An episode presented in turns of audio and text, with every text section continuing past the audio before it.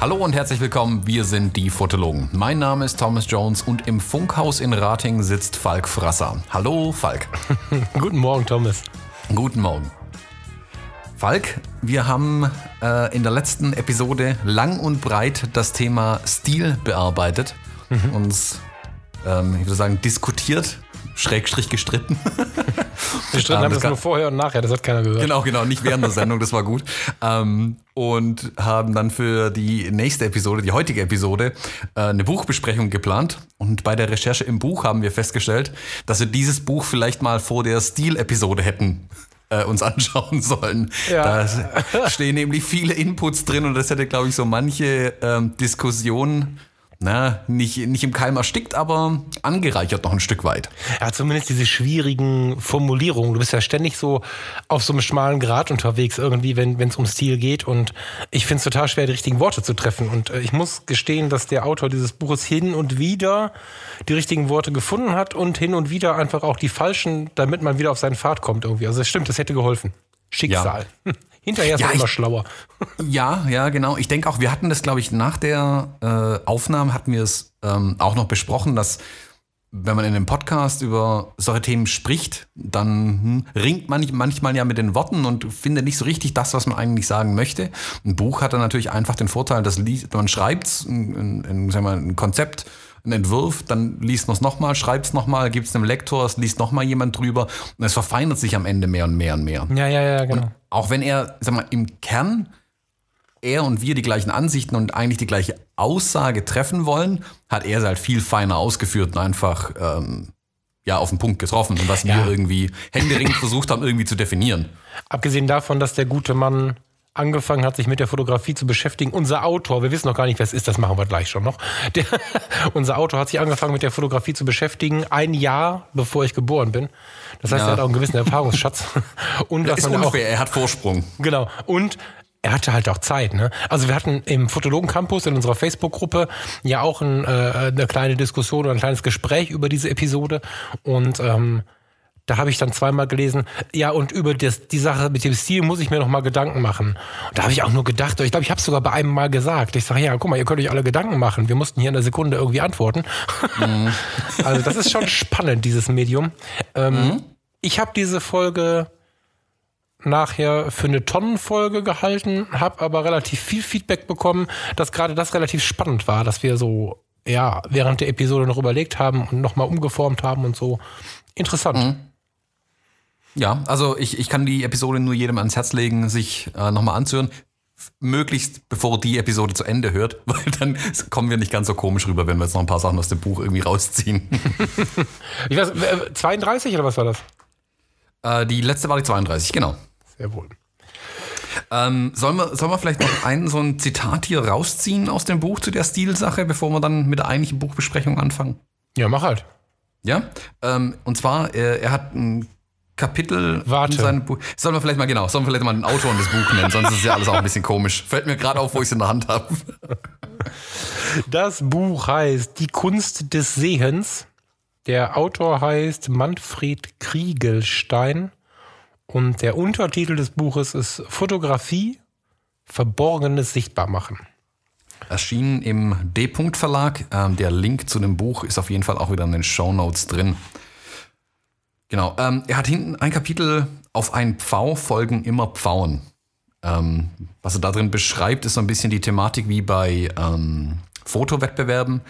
Auf dem Jahr nach dem Wettbewerb ein erhöhtes Aufkommen äh, von Bildern stattfindet, die einfach dem Siegerbild aus dem Vorjahr ähneln. Also wenn ein V-Bild gewonnen hat im Jahr 2017, kommen 2018 ganz viele Pfauenbilder. Das ist so seine, ja, sag mal, seine mhm. Umschreibung des in Anführungszeichen Problems, dass halt Stil auch mit Mode oft dann zusammenläuft. Und er hat hier, ähm, ich habe ein Zitat hier, also ich habe eine Textstelle hier angemarkert, ganz dick und fett.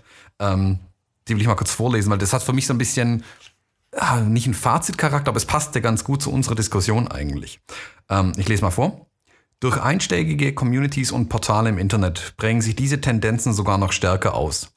Der gelikte Mainstream ist King. Es ist also alles recht und schön und oft technisch perfekt, aber auch weitestgehend charakterfrei und austauschbar. Man sollte an dieser Stelle erwähnen, dass dieser Mann besonders dafür bekannt ist, dass er besonders viele Fotowettbewerbe gewonnen hat. Mhm. ähm, ja, ich finde es ein bisschen hart. Ich weiß, was er ausdrücken möchte.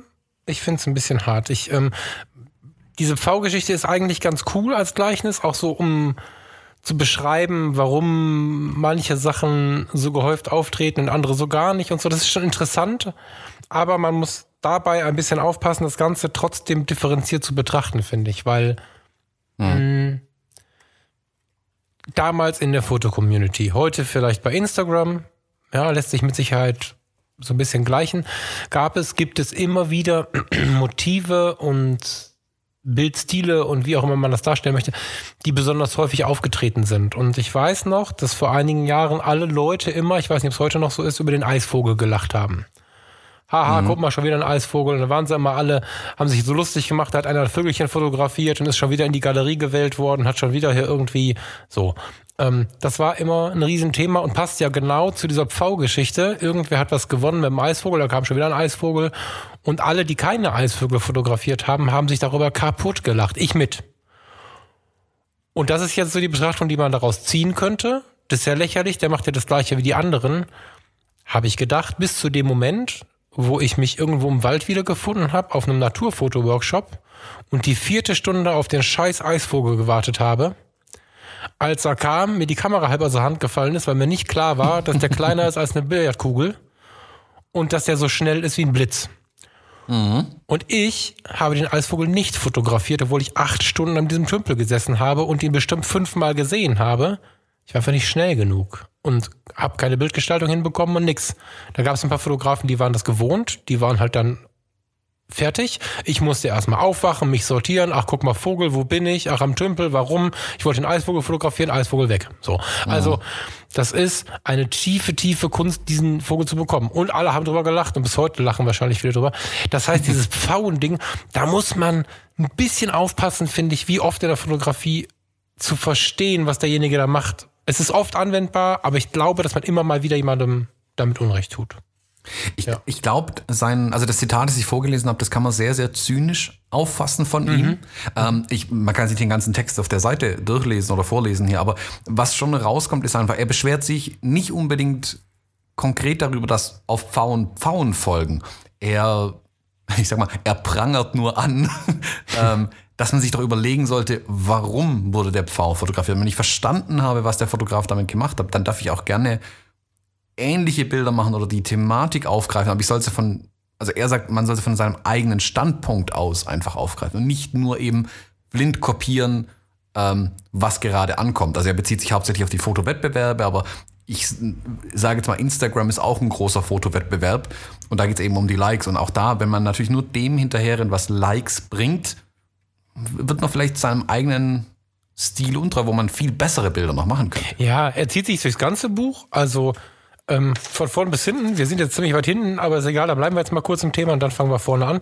Er zieht sich durchs ganze Buch immer mal wieder, ähm, er zieht immer wieder darauf, darüber her, dass die Menschen oder die Fotografen wieder ein bisschen individueller sein sollen. Das ähm, vier Seiten weiter hinten, Seite 195, geht er aufs Plagiat ein und bringt da fast schon eine politische Meinung zum fotografischen Plagiat. Ähm, mhm. Weil es ja so ist, dass wenn du in vielen anderen Kunstrichtungen auch schon die Idee klaust, bekommst du ein Problem oder Problemchen.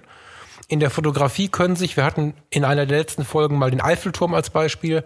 Ähm, es hat schon jeder den Eiffelturm fotografiert, aber ich habe ihn noch nicht fotografiert und deswegen ist es ein neues Foto und so.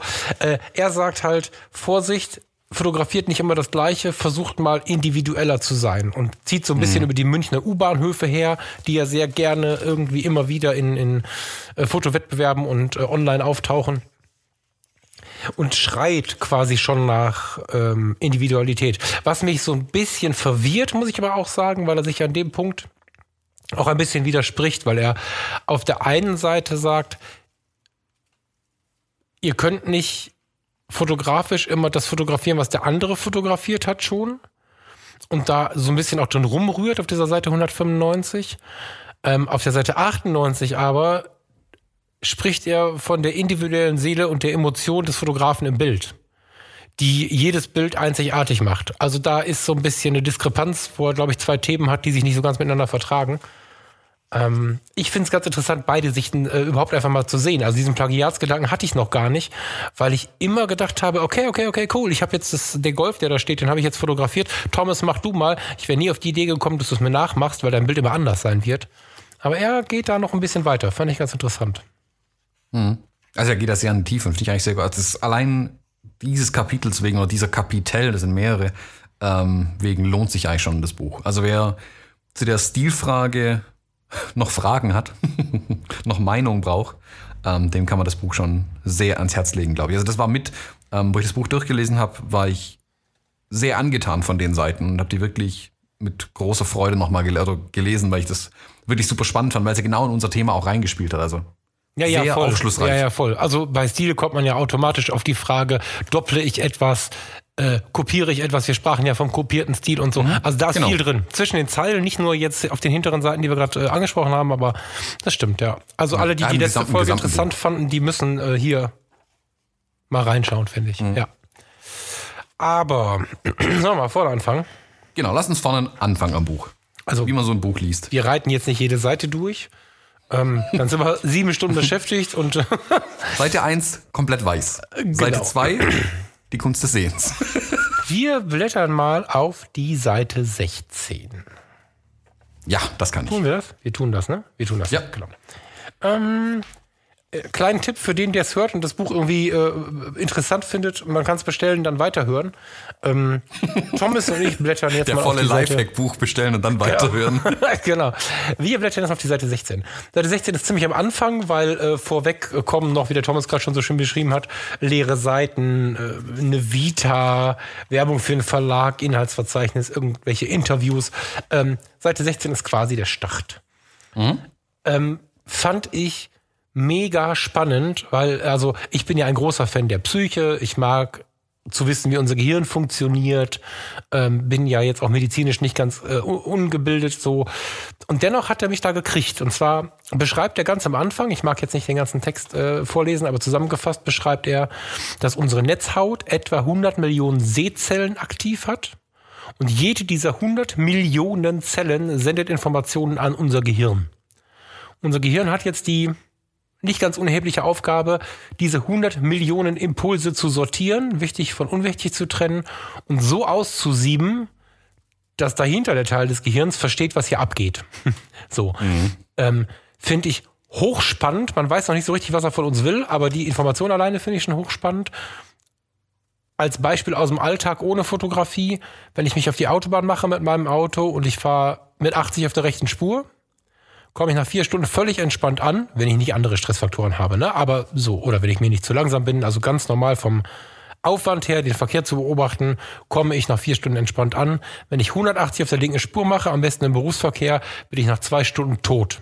Oder spätestens am Abend, wenn ich äh, irgendwie ankomme, dann ist vorbei. Und weil mein Gehirn einfach bei 80 viel weniger Informationen verarbeiten muss. Und er bekommt die Brücke und er schlägt die Brücke zum Bildaufbau eines Fotos und fängt direkt zu Anfang an davon zu sprechen, dass ein Bild klar und greifbar, greifbar aufgebaut sein soll. Da kommt weiter hinten noch viel mehr dazu, wie man Bilder aufbaut. Mein, eins meiner Hauptthemen ja auch, ne? Der hat immer den Betrachter im Blick, der schaut immer darauf, wie wird der Betrachter meine Fotos wahrnehmen und wie gestalte ich das Bild, dass es möglichst komfortabel angeschaut werden kann. Weil wenn es komfortabel anzuschauen ist, bleibe ich stehen und guck's mir an. Ja, dazwischen kommt dann erstmal gar nichts, dann geht man irgendwann gestresst weiter und wo man wieder stehen bleibt, ist dann das Wimmelbild, wo wirklich so viele Informationen drauf sind, dass man stehen bleibt, aber dann auch neugierig gemacht worden ist. Mega geil als Einleitung, bin ich voller Fan. Was mich ganz ehrlich überrascht, weil ich hatte, wo ich das Buch, vor allem die Einleitung gelesen habe, dachte mir, hu, das ist aber ganz schön, ich sag mal, analytisch und wissenschaftlich betrachtet zum Teil in dem Buch. Ähm, mich schon gewundert, inwieweit du das, ähm, ich sag mal, akzeptierst.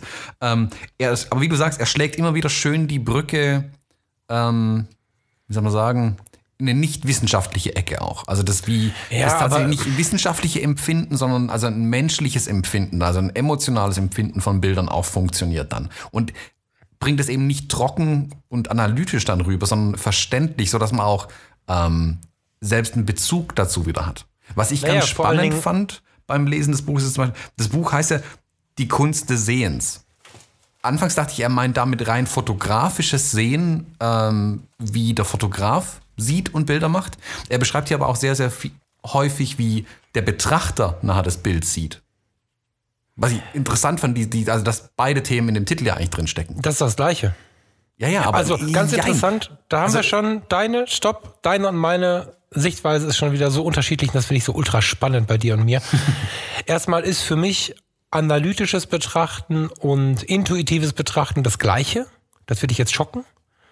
Das heißt, ich wundere mich ein bisschen, ähm, ein bisschen darüber, dass du sagst, ähm, dass du dich quasi, dass du das nicht erwartet hättest so. Ähm, alles, was unsere Psyche mit uns macht, auch die Emotionen, liegt ja wieder einem Vorgang oder, oder einem Prozess zugrunde. So, ich möchte nicht sagen, dass ich meine große Liebe finde, in dem chemische, so, das sind auch chemische Prozesse, die mag ich aber soweit. Also irgendwann kommt der Punkt, wo ich sie nicht akzeptieren kann für meinen Alltag, weil ich sonst diese Dinge nicht mehr leben und lieben kann.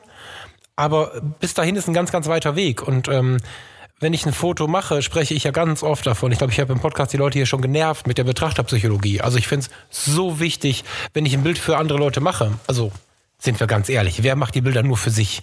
Das ist nur so, solange man Hobbyfotograf ist und nicht fotografieren kann. Und das ist auch eine wichtige Phase, wohl bemerkt. Ne? Also das war nicht negativ wertend gemeint.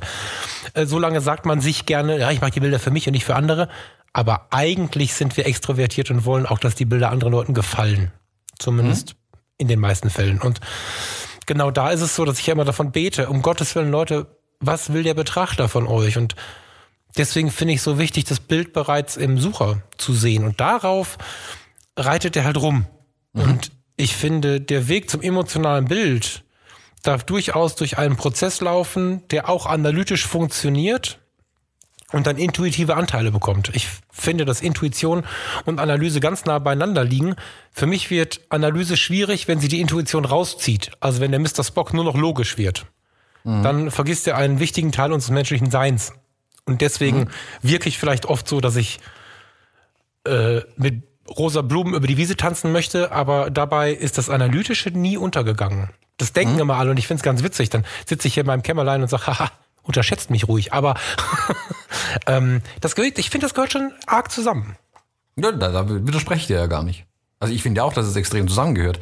Ähm, ich, ich fand eben nur die, also er geht, sag mal, in den hinteren Kapiteln geht er dann eben stark auf die Betrachtung der fertigen Bilder ein. Also wie wir uns gerade eben in, in, in der Einleitung ja schon hatten mit der mit den Jurys, die er zum Beispiel dann thematisiert und so weiter und so weiter. Also es geht hier nicht nur darum, dem Fotografen zu erklären, etwas zu sehen, es im Sucher, ich sag mal, zu komponieren und ein Bild zu machen, sondern sich auch dann mal Gedanken zu machen, wie eine, wie eine Jury, wie ein Betrachter die Bilder sieht. Genau. Die eben nicht den Kontext haben. Er hat irgendwo auch so eine Textzeile drin und da, ich versuche es aus der Erinnerung das rauszukramen, von wegen, ähm, wenn der Fotograf selber einen Bezug hat zu dem Bild und wusste, wie die Situation war, heißt es noch lange nicht, dass der Betrachter, der keinen Kontext zu dem Bild hat, das auch versteht. Also während ich auf einem wuseligen Bild irgendwo, keine Ahnung, einen Mensch sehe, den ich interessant fand, das bleibt für den Betrachter ein wuseliges Bild, dem fällt der Mensch vielleicht gar nie auf. Genau. Und also das finde ich spannend, dass er das beides in einem Titel eigentlich hier schön ähm, eine Überschrift gefunden hat und es beides in einem Buch beschreiben kann. Und es Das noch hat so eine, das ist so, ist. so eine ganzheitliche Sicht der, der Genau, genau. Sicht auf die Dinge irgendwie. Also von vorne bis hinten finde ich super. Das, das ist einer der großen Aspekte. Ich finde es ganz sympathisch, vielleicht kurz vom, zum Aufbau äh, des Buches, damit die Leute das so ein bisschen verstehen. Es gibt einzelne Kapitel, die wollen wir jetzt auch, glaube ich, gar nicht vorlesen, oder? Das so, Nein, nein, nein, ich Mal glaub, gemacht, das ja. Es gibt nicht. einzelne Kapitel, ich finde sie hochinteressant. Also das muss man mal sagen, aber ähm, äh, diese einzelnen Kapitel ähm, sind immer von Bildern unterbrochen. Und es gibt so einen Textteil, meistens zwei Textteile und dazwischen äh, finden sich immer wieder Fotografien von ihm mit kleinen Hinweisen, wie das Bild entstanden ist und so. Da kommen wir später noch drauf, da gibt es ein paar interessante Kleinigkeiten dazu noch zu sagen. Aber das Buch besteht, ich, ich habe jetzt nicht nachgezählt, zur Hälfte aus Bildern, etwas weniger wahrscheinlich, aber 45% Bilder, der Rest ist Text, passt das? Hm, bestimmt, ja. Irgendwie sowas, ja. Ja, mega spannend. Also ich finde es schon krass, wie du das äh, geil. ähm, ich bin jetzt äh, irgendwie raus. Wo waren wir jetzt zuletzt? Wir waren gerade noch in der Einleitung. Du wolltest, glaube ich, noch was ähm, ah, genau. zu den genau, Bildern genau. da sagen, die da kommen. Genau, genau, genau. Also es ist so, dass er auf dieser Seite 16 beginnt er ja so sehr mh, physiologisch quasi, physiologisch, psychologisch, so, äh, wie wir Bilder entstehen äh, lassen und in unserem Kopf, wenn wir einfach was betrachten und wie wir dann die, unsere Bilder gestalten sollen. Das ist ja quasi das, was er am Anfang erzählt. Und rutscht dann nachher ähm, direkt zum Thema, was der Zustand ähm, sein sollte, in dem wir uns bringen, wenn wir wirklich äh, tief fotografieren wollen. Das wird nicht passen. Also es wird nicht auf jede fotografische, ähm, auf jedes fotografische Genre passen, aber er beschreibt sehr, sehr schön. Ich, ich lese einfach mal vor. Fotografisch sehen bedeutet, bei der Erfassung eines Motivs alle anderen Sinne abzuschalten und die Wahrnehmung auf visuelle Eindrücke zu reduzieren ich mag da einhaken und mag nicht abzuschalten, sondern ich würde persönlich sagen zu reduzieren. Aber seine Meinung ist, er schaltet alles aus. Was wir wahrscheinlich beide meinen, ist dieser, ich nenne das immer fotografischen Flow. Wenn ich mhm. also mit einem Gegenüber, wenn es denn dann ein Mensch ist, oder mit meinem Baum, mit meinem, was auch immer ich gerade als Motiv habe, Zeit verbringe und nicht im Vorübergehen fotografiere, sondern wirklich etwas fotografiere auch in der Reportage, ist es oft so, dass ich in so eine vernebelte Welt rutsche und irgendwann nun eins bin mit dem, was mir da gegenüber ist. Wenn es ein Mensch ist, nehme ich die Worte von dem wohl schon auf, deswegen kann ich nicht sagen, dass ich nichts mehr höre, aber ich bin in so einer Dunstlocke. Und dieser Zustand in diesem fotografischen Flow zu sein, der ist hochspannend und ich fand es total geil, dass er den direkt auf den ersten Seiten äh, thematisiert hat und dass die Bilder, die direkt darauf folgen, also wer das Buch hat oder kaufen möchte, Seite 19 bis 29, da finden sich fünf Fotos. Ähm, ich bin, ah, da gehen wir gleich drauf ein. Die Fotos sind Details. Details, äh, abgekratzte Tapeten, dahinter äh, zutage getretene ähm, Zeitungsartikel, die irgendwer mal an die Wand gekleistert hat offensichtlich aus Lost Places so kleine Details. Und die zeigt er, nachdem er über den fotografischen Flow spricht. Und ich kann genau das unterschreiben, weil ich ähm, vor ein paar Jahren mit dem guten Thomas Welamowski mal und der Vera über ein altes Dorf gezogen bin. Alt-Etzweiler, das ist wenige Wochen danach dem Braunkohlebagger zum Opfer gefallen und alle Einwohner waren gegangen. Das heißt aber, da standen intakte Häuser, die auch gar nicht unbedingt Schrott waren, also noch lange nicht alle, wo vor drei Wochen noch Menschen gewohnt haben. Und da habe ich genau solche Bilder gemacht. Kleine Defekte in Tapeten. Ich habe sehr viel mich mit Lichtschaltern beschäftigt. Mir war nicht klar, welche Magie Lichtschalter und Steckdosen auf einen Menschen haben können. Und bin da wirklich auch in so einen Flow geraten. Wir sind also durch diese Häuser gezogen, in einer inneren Ruhe und jeder für sich in so einer Glocke. Wir waren nachher müde, unglaublich fasziniert also es hat eine ganze Zeit gedauert auf der Rückfahrt, bis wir die richtigen Worte gefunden haben für das, was wir da erlebt haben. Und das beschreibt ja einfach völlig geil. Also wer die Fotografie so erlebt oder eben überhaupt nicht so erlebt, der muss das im Detail lesen. Finde ich oberergreifend. Kennst du diesen mhm. fotografischen Flow? Ist das was, was oder rede ich gerade für dich böhmisch? Nee, nee, nee. Kenne ich auch zur Genüge. Ich kenne das, wenn ich ähm, zum Beispiel Street mache. Da fällt es mir immer ganz Stimmt. Arg ja. auf. Da, da, da bemerke ich es dann auch, meistens nicht, dann, wenn ich mich dann endgültig verlaufen habe. ähm, dass, ich, dass, ich, jetzt einfach irgendwie eine Stunde lang rumgewandert bin, unglaublich interessante Motive hatte, aber einfach keine Ahnung mehr habe, wo ich bin. Und also da fällt es mir immer schön. auf, dass ich einfach mal kurz eine Stunde irgendwie, ja, also ein Teil vom Hirn irgendwie auf, auf ganz äh, niedrige Lautstärke gedreht war. Ähm, und dann bin ich halt irgendwo in irgendwelchen dunklen Ecken in New York plötzlich und ja, weiß nicht so genau, wie ich dann da hingekommen bin. Ja, das stimmt. Bei Street, und äh, bei Street finde ich es fast schon mystisch, weil es ist ja nicht logisch. Ne? Also wenn wir da jetzt mal wieder von Logik und, und, und solchen Dingen sprechen, wir werden dabei ja nicht überfahren, wir sind nicht unfreundlich. Also ich glaube, ich weiß nicht, wie es bei dir ist, aber ich kann trotzdem jemanden Platz machen und all diese Dinge passieren ja wie vorher. Das wird von mhm. außen wahrscheinlich gar keiner sehen irgendwie. Aber stimmt, bei Street ist es ganz intensiv so, dass ich da auch in so eine andere Welt rutsche irgendwie. Spannend. Also da fällt es mir am meisten, erst, meisten ja. auf.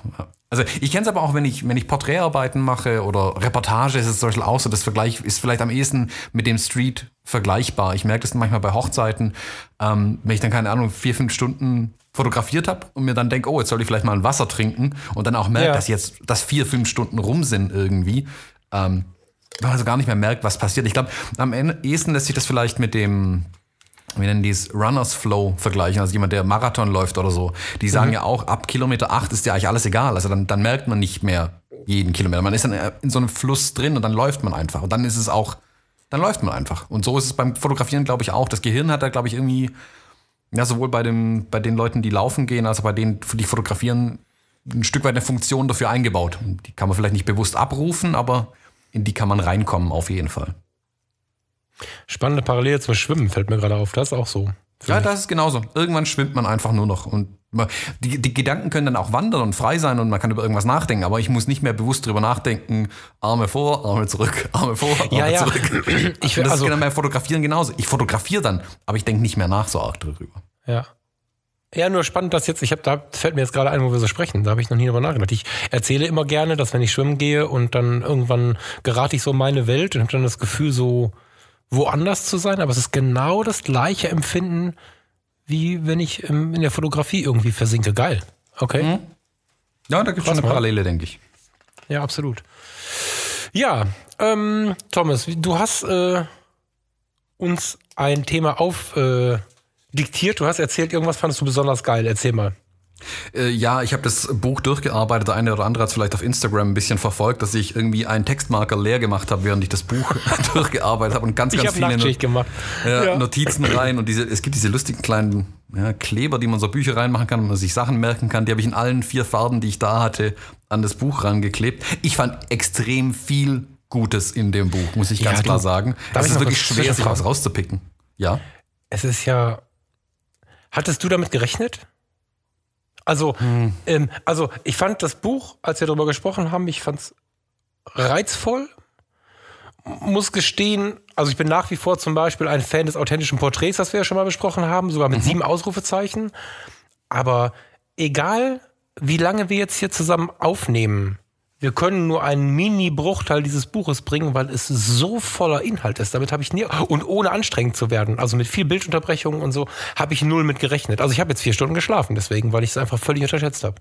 Also ich war auch schon eine Weile nicht mehr so gebannt an dem Buch dran. Ich glaube, damit hatte ich am wenigsten gerechnet. Dass ich wirklich dieses ja, Buch nicht ja. mehr aus der Hand legen kann, weil das ist hm, nicht immer so. Ähm, vor allem, wenn es Hausaufgaben sind. Der eine oder andere kennt das vielleicht noch. ähm, ich muss wirklich sagen, ich hatte ich bin mit wenig Erwartungen, aber im positiven Sinne in das Buch reingegangen und war dann total überrascht von den Inhalten und bis jetzt von dieser Ambivalenz, die der Mann einfach mit sich bringt. Also dieses zwischen diesem analytischen, was nicht unbedingt zu dem Künstler passt, der er auch gleichzeitig ist. Das finde ich total spannend, wie er das in Personalunion hinbekommt und wie, wie wie gut er beide Seiten beschreiben kann, weil das gelingt nicht jedem. Also ich finde es super spannend und auch das ist wirklich ein Grund, ähm, allein schon das Buch zu kaufen, um da mal so einen Einblick ähm, äh, in, ja, in seine Psyche ein Stück weit zu bekommen, einfach auch. Ja. Ja, ja die Mischung äh, aus Kunstanalyse und Intuition, die ist der Hammer. Das finde ich. Ja, also das ist wirklich ein, ein super ja. Buch und das, wie gesagt, das hatte ich wirklich nicht erwartet, dass es so viel Inhalt bietet. Also ich hatte vielleicht mit einer großen Bilderschau gerechnet, mit ein bisschen Geschichte, aber wie gesagt, hier Vita und so ist am Anfang kurz auf zwei Seiten abgehandelt. Bilder kommen auch, aber immer mit Sinn und Verstand. Also er bringt Bilder, die auch wirklich zum Thema passen. Wirklich sehr cool, auf jeden Fall, sehr, sehr gut. Ähm, aber ja, wir wollten uns so ein bisschen Kapitel raussuchen, die wir einfach so ein bisschen vorstellen wollten ähm, genau. für die Hörer, damit man ein bisschen was hat. Ähm, ja, um da Lust auf, noch mehr Lust auf das Buch zu machen. Ich blätter hier gerade mal ein bisschen rum. Und zwar war es bei mir die Seite 52 ähm, im Kapitel Die Essenz der Fotografie. Und zwar beschreibt er hier die Gesetze der Bildgestaltung. Ich fand die Seite so super spannend, weil man sieht dann irgendwo direkt mal die Formel für den goldenen Schnitt ähm, und noch eine Formel für die Birkhoffsche Regel. Genau, und ich wusste, dass es dich schockt, wenn du siehst. Ich habe es hier sogar drüber geschrieben äh, für Falk. äh, habe ich mir ins Buch rein notiert, weil ich das so witzig fand. Ich wusste schon genau, wie das bei dir ankommen würde, diese Formeln. Ähm, und die Seiten beschreiben auch das, was ich gerade eben gesagt habe, so wunderbar. Er nimmt zwar Formeln und also mal Analyse und er bedient sich dieser wissenschaftlichen Mittel, aber er, er beschreibt auch aus einer künstlerischen Perspektive dann wiederum und erklärt, warum das richtig ist, was da steht warum aber nicht nur danach gehen darf. Also, man hat jeder schon hundertmal gehört, das auch so eine Binsenweisheit. Irgendwas, das Objekt in den goldenen Schnitt legen, dann ist es super. aber es ist eben auch kein Allheilmittel. Und ich darf diese Regeln auch gerne brechen, aber ich sollte sie verstehen, bevor ich sie brech, brechen kann, damit ich weiß, was ich eigentlich tue. Ähm, und das finde ich super spannend auf diesen beiden Seiten, wie er das da darlegt. Ja, äh, sehr. Also ich habe auch auf, ich muss sagen, ich habe nicht mich aufgeregt, sondern auf den ersten Blick gelächelt und hatte ein bisschen die Sorge, jetzt kommt der Feininger um die Ecke. Mhm. ähm, und muss sagen, er hat das noch nochmal, also Feininger spricht ja auch davon, Regeln zu brechen und so, das muss man auch sagen. Ne? Ähm, Andreas also Feininger, so, falls den jemand mal googeln möchte. Achso, ich dachte, das wäre sowas wie Mercedes-Benz in der Autoindustrie. Ja, Andreas. Ja, man kann es mal dazu genau. sagen. Ja, danke schön. ähm, er bringt diese Regeln. Er hat innerhalb dieser Regeln auch schon Hinweise, dass diese Regeln nicht Allheilmittel sein können. Aber er beschreibt auch, ähm, indem er sie bringt, dass Kunst von Können kommt. Und ähm, es ist extrem gut, sich diese Regeln nochmal vor Augen zu führen. Diese, gerade weil er auch wieder auf den Betrachtungs, ähm, auf die Betrachtungspsychologie eingeht. Das sind nicht nur Gestaltungsregeln, die ich mit der Kamera in Bezug auf Blende und Zeit oder irgendwie solche Geschichten habe. Es geht wirklich um die Bildgestaltung, mhm. ähm, Reduktion, Klarheit, ähm, im hierarchischen Aufbau beschreibt er kurz, dass wir Bilder von, von, von äh, links nach rechts betrachten und dann aber das Wichtigste zuerst nehmen. Also über dieser Regel stehen potente Geschichten wie große Augen oder so. Also er erklärt so ein bisschen auch unser Gehirn dabei. Dann könnte man denken, okay, ich muss mich jetzt hier voll an Gesetze halten und bringt hinten aber, finde ich, die totale Vollessenz. Hattest du, also diese dritte Seite, weißt mhm. du, das ist ja Seite, weil du gerade zwei Seiten hast. Die Seite 54 finde ich besonders spannend, ehrlich gesagt. Ja, ich, äh, ich habe es jetzt, wo ich es gerade so mal anschaue, sehe ich, ist mir noch was aufgefallen. Ich finde die Überschriften total spannend. Also Gesetze der Bildgestaltung, hierarchischer Aufbau, Gruppengesetze, Fotografie ist Subjektivierung der Umwelt. Das klingt super wissenschaftlich alles. Und dann hat er aber da drin Sätze, die das so gut runterbrechen, dass jeder versteht, dass es eigentlich schon darum geht, aber wie man es dann doch anders beschreiben kann. Also ich, ich lese es einmal vor kurz, weil ich den Satz so schön finde hier auch. Es ist wichtig, Bilder so aufzubauen, dass sie nach klaren Strukturen geordnet sind und das Auge gewissermaßen darin spazieren gehen kann, ohne herumzuirren. Ja, genau. Spannend, wie der Satz Geil. wissenschaftlich anfängt und dann eine, äh, so, so, einen schönen Vergleich dann aber zieht. Dass es auch wirklich jeder verstehen ja, kann. Halt, also was man sagen muss, das ganze Buch ist schon hochintellektuell geschrieben. Das heißt jetzt aber nicht schwierig geschrieben. Also mhm. mit hochintellektuell meine ich, also du solltest schon Licht machen auf der Torte, das auf jeden Fall, ne? Aber, ähm, aber ähm, er findet die Kurve von einem vielleicht ähm, manchmal auch schwierigen Erstsatz in eine total einfache Leseart. Also mhm, ähm, genau. es liest sich total schön und vor allen Dingen baut er immer wieder Brücken, die einen wirklich faszinieren lassen. Also ich habe mein Leben lang das ist jetzt quasi ein Gamechanger, hast du dieser Tage zu einem anderen Buch gesagt. Das ist in manchen Punkten sogar ein Gamechanger für mich. Ich bin zum Beispiel immer ein bisschen auf Kriegsfuß mit diesen Aussagen, du musst alle Regeln kennen, darfst sie aber brechen. Mhm. Weil ähm, ich immer wieder Menschen erlebe, ähm, vielleicht sogar mich selbst vor 10, 12, 15 Jahren dazu zählen muss, mh, mm, die intuitiv fotografieren was erstmal nichts Schlimmes ist. Wenn dann aber ein Hinweis von irgendwem kommt oder eine Frage oder so, kommt dann ein relativ lautes, das soll so sein, Ausrufezeichen oder das ist Kunst. Die Regel muss man mhm. auch brechen können. Oft kennt derjenige die Regel aber nicht. Deswegen habe ich mhm. immer so ein bisschen das Problem damit zu sagen, dass Regeln gebrochen werden müssen, weil es auch dazu verleitet, und das beschreibt er weiter hinten mit anderen Worten, ähm, dass es dazu verführt, die Regeln gar nicht erst zu lernen, sie immer zu missachten oder schlicht zu vergessen. Es ist mhm. natürlich, wenn du noch nicht solche Regeln so in deiner, also ich glaube, du und ich haben es ja so ein bisschen im Hinterkopf. Und wenn ich ein Foto gemacht habe, werde ich dich nicht angucken können und sagen können, ich habe jetzt gerade einen goldenen Schnitt fotografiert, sondern das gehört ja irgendwann so zu, also da passt auch das Wort Flow wieder. Das gehört ja irgendwann zum Fotografieren so ein bisschen dazu. Bevor das so ist, ist es sicherlich anstrengender, Regeln abzurufen, als einfach drauf loszuballern. Mhm. Und es ist auch einfacher, nachher zu sagen, ich muss die Regeln brechen, ich bin der Künstler aber oft kennst du die Regeln gar nicht. Und er sagt, interpretiere doch einfach die Regeln neu. Ähnlich, mhm. also nicht breche sie oder vergiss sie, sondern interpretiere sie neu. Jetzt du als Musiker, ne, wenn man ein Stück geil covert und das auch noch selbst interpretiert, begeistert man jeden Juror, wenn wir jetzt mal bei DSDS sitzen oder so. Wenn mhm. du es nur nachsingst, ist scheiße. Genau, genau. ne? Und deswegen finde ich das geil, weil bei der Interpretation vergisst du die Regel nicht, sondern hangelst dich schon an der Regel entlang und baust aber deinen eigenen, deine eigene Kurve ein irgendwie. Das finde ich voll geil. Mhm. Das habe ich so noch nie gehört. Und es ist so naheliegend. Ja, er beschreibt es auch wirklich mehrmals in dem Buch und das ist, finde ich, so gut, dass er das, also man merkt, welchen, welche Punkte er einem wirklich ins Gehirn hämmern möchte. Er macht das immer ja. sehr subversiv auf vielen Seiten, finde ich. Aber ich finde es super wichtig und deshalb ist es auch so gut, dieses Buch, weil es wirklich, ich finde, am Ende geht man wirklich aus dem, wenn man das Buch durch hat, geht man raus und denkt sich, wow, ich habe echt was gelernt. Auch wenn ich viele Dinge schon wusste, habe ich trotzdem das Gefühl, wie er sie nochmal erklärt hat, habe ich jetzt ein besseres Handwerkszeug, sage ich mal, für mhm. mich selbst oder aber auch um anderen zu sagen, warum die Dinge so wichtig sind in dem ja, Foto. Genau. Warum er schafft halt, also, ja. er schafft halt Regeln, die ähm, nicht als solche wirken. Also wenn jetzt jemand daherkommt, gerade bei einer Kunst- und Ausdrucksform oder bei einer kreativen ähm, Tätigkeit ist immer schwierig, von einer Regel zu sprechen, finde ich. Ähm, er vermittelt einfach die Dinge mit einer guten Begründung. Also schau mal, wenn du es so machst, wirkt es so und so und bringt dir das und das. Wenn du dann sagst, mir scheißegal, kannst du natürlich anders machen. Also es ist ja nicht, geht jetzt demnächst keiner hin und sagt, nach Kriegelstein ist das falsch. Das ist ja nicht, nicht das Ziel. Aber mhm. er begründet sehr gut, womit du ans Ziel kommst und womit er nicht. Das finde ich geil. Mhm. Ja. ja, sehr gut. Du hattest aber auch noch ein Kapitel, ähm, das du hervorheben ja, wolltest. Ich äh, fand es extrem witzig, dass du die Bildgestaltungsregeln am Start hattest und ich natürlich Fotografie ist Meditation und Achtsamkeit ausgesucht habe. Mhm. Seite 98. Seite 98. In der Vorbesprechung hat der Thomas gesagt, ähm, ja, das, das Kapitel habe ich dir überlassen. ja, Fotografie ist Meditation und Achtsamkeit. Ist ähm, Emotion und Achtsamkeit. Habe ich Meditation gesagt? Hm, das Meditation gesagt habe. Aber ja. Ah, okay. Das liegt an dem äh, Buch, was ich sonst immer empfehle.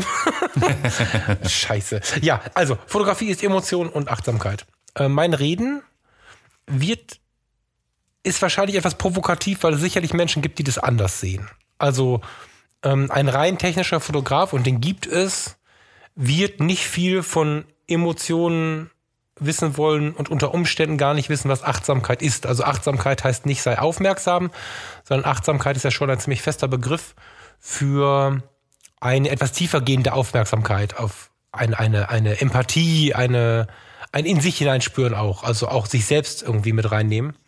Ähm, in Tagen von, von viel Stress im Leben immer mehr aufkommen, ne, Achtsamkeitsübungen und so. Fand ich total spannend, dass er darauf eingeht. Ähm, zeichnet ihn auch als sehr modernen Menschen aus. Ich meine, der ist ja nicht 29. Jetzt muss ich selber nachgucken, wie alt der gute Mann ist. Weißt du es gerade? Mm, auch nicht auswendig. 51 geboren. In Berlin-West, das ist wichtig. Wieso steht denn da West dahinter? Das hat man doch früher. Ist egal. Also der Mann ist nicht mehr der Jüngste und hat trotzdem sehr moderne Themen mit drin.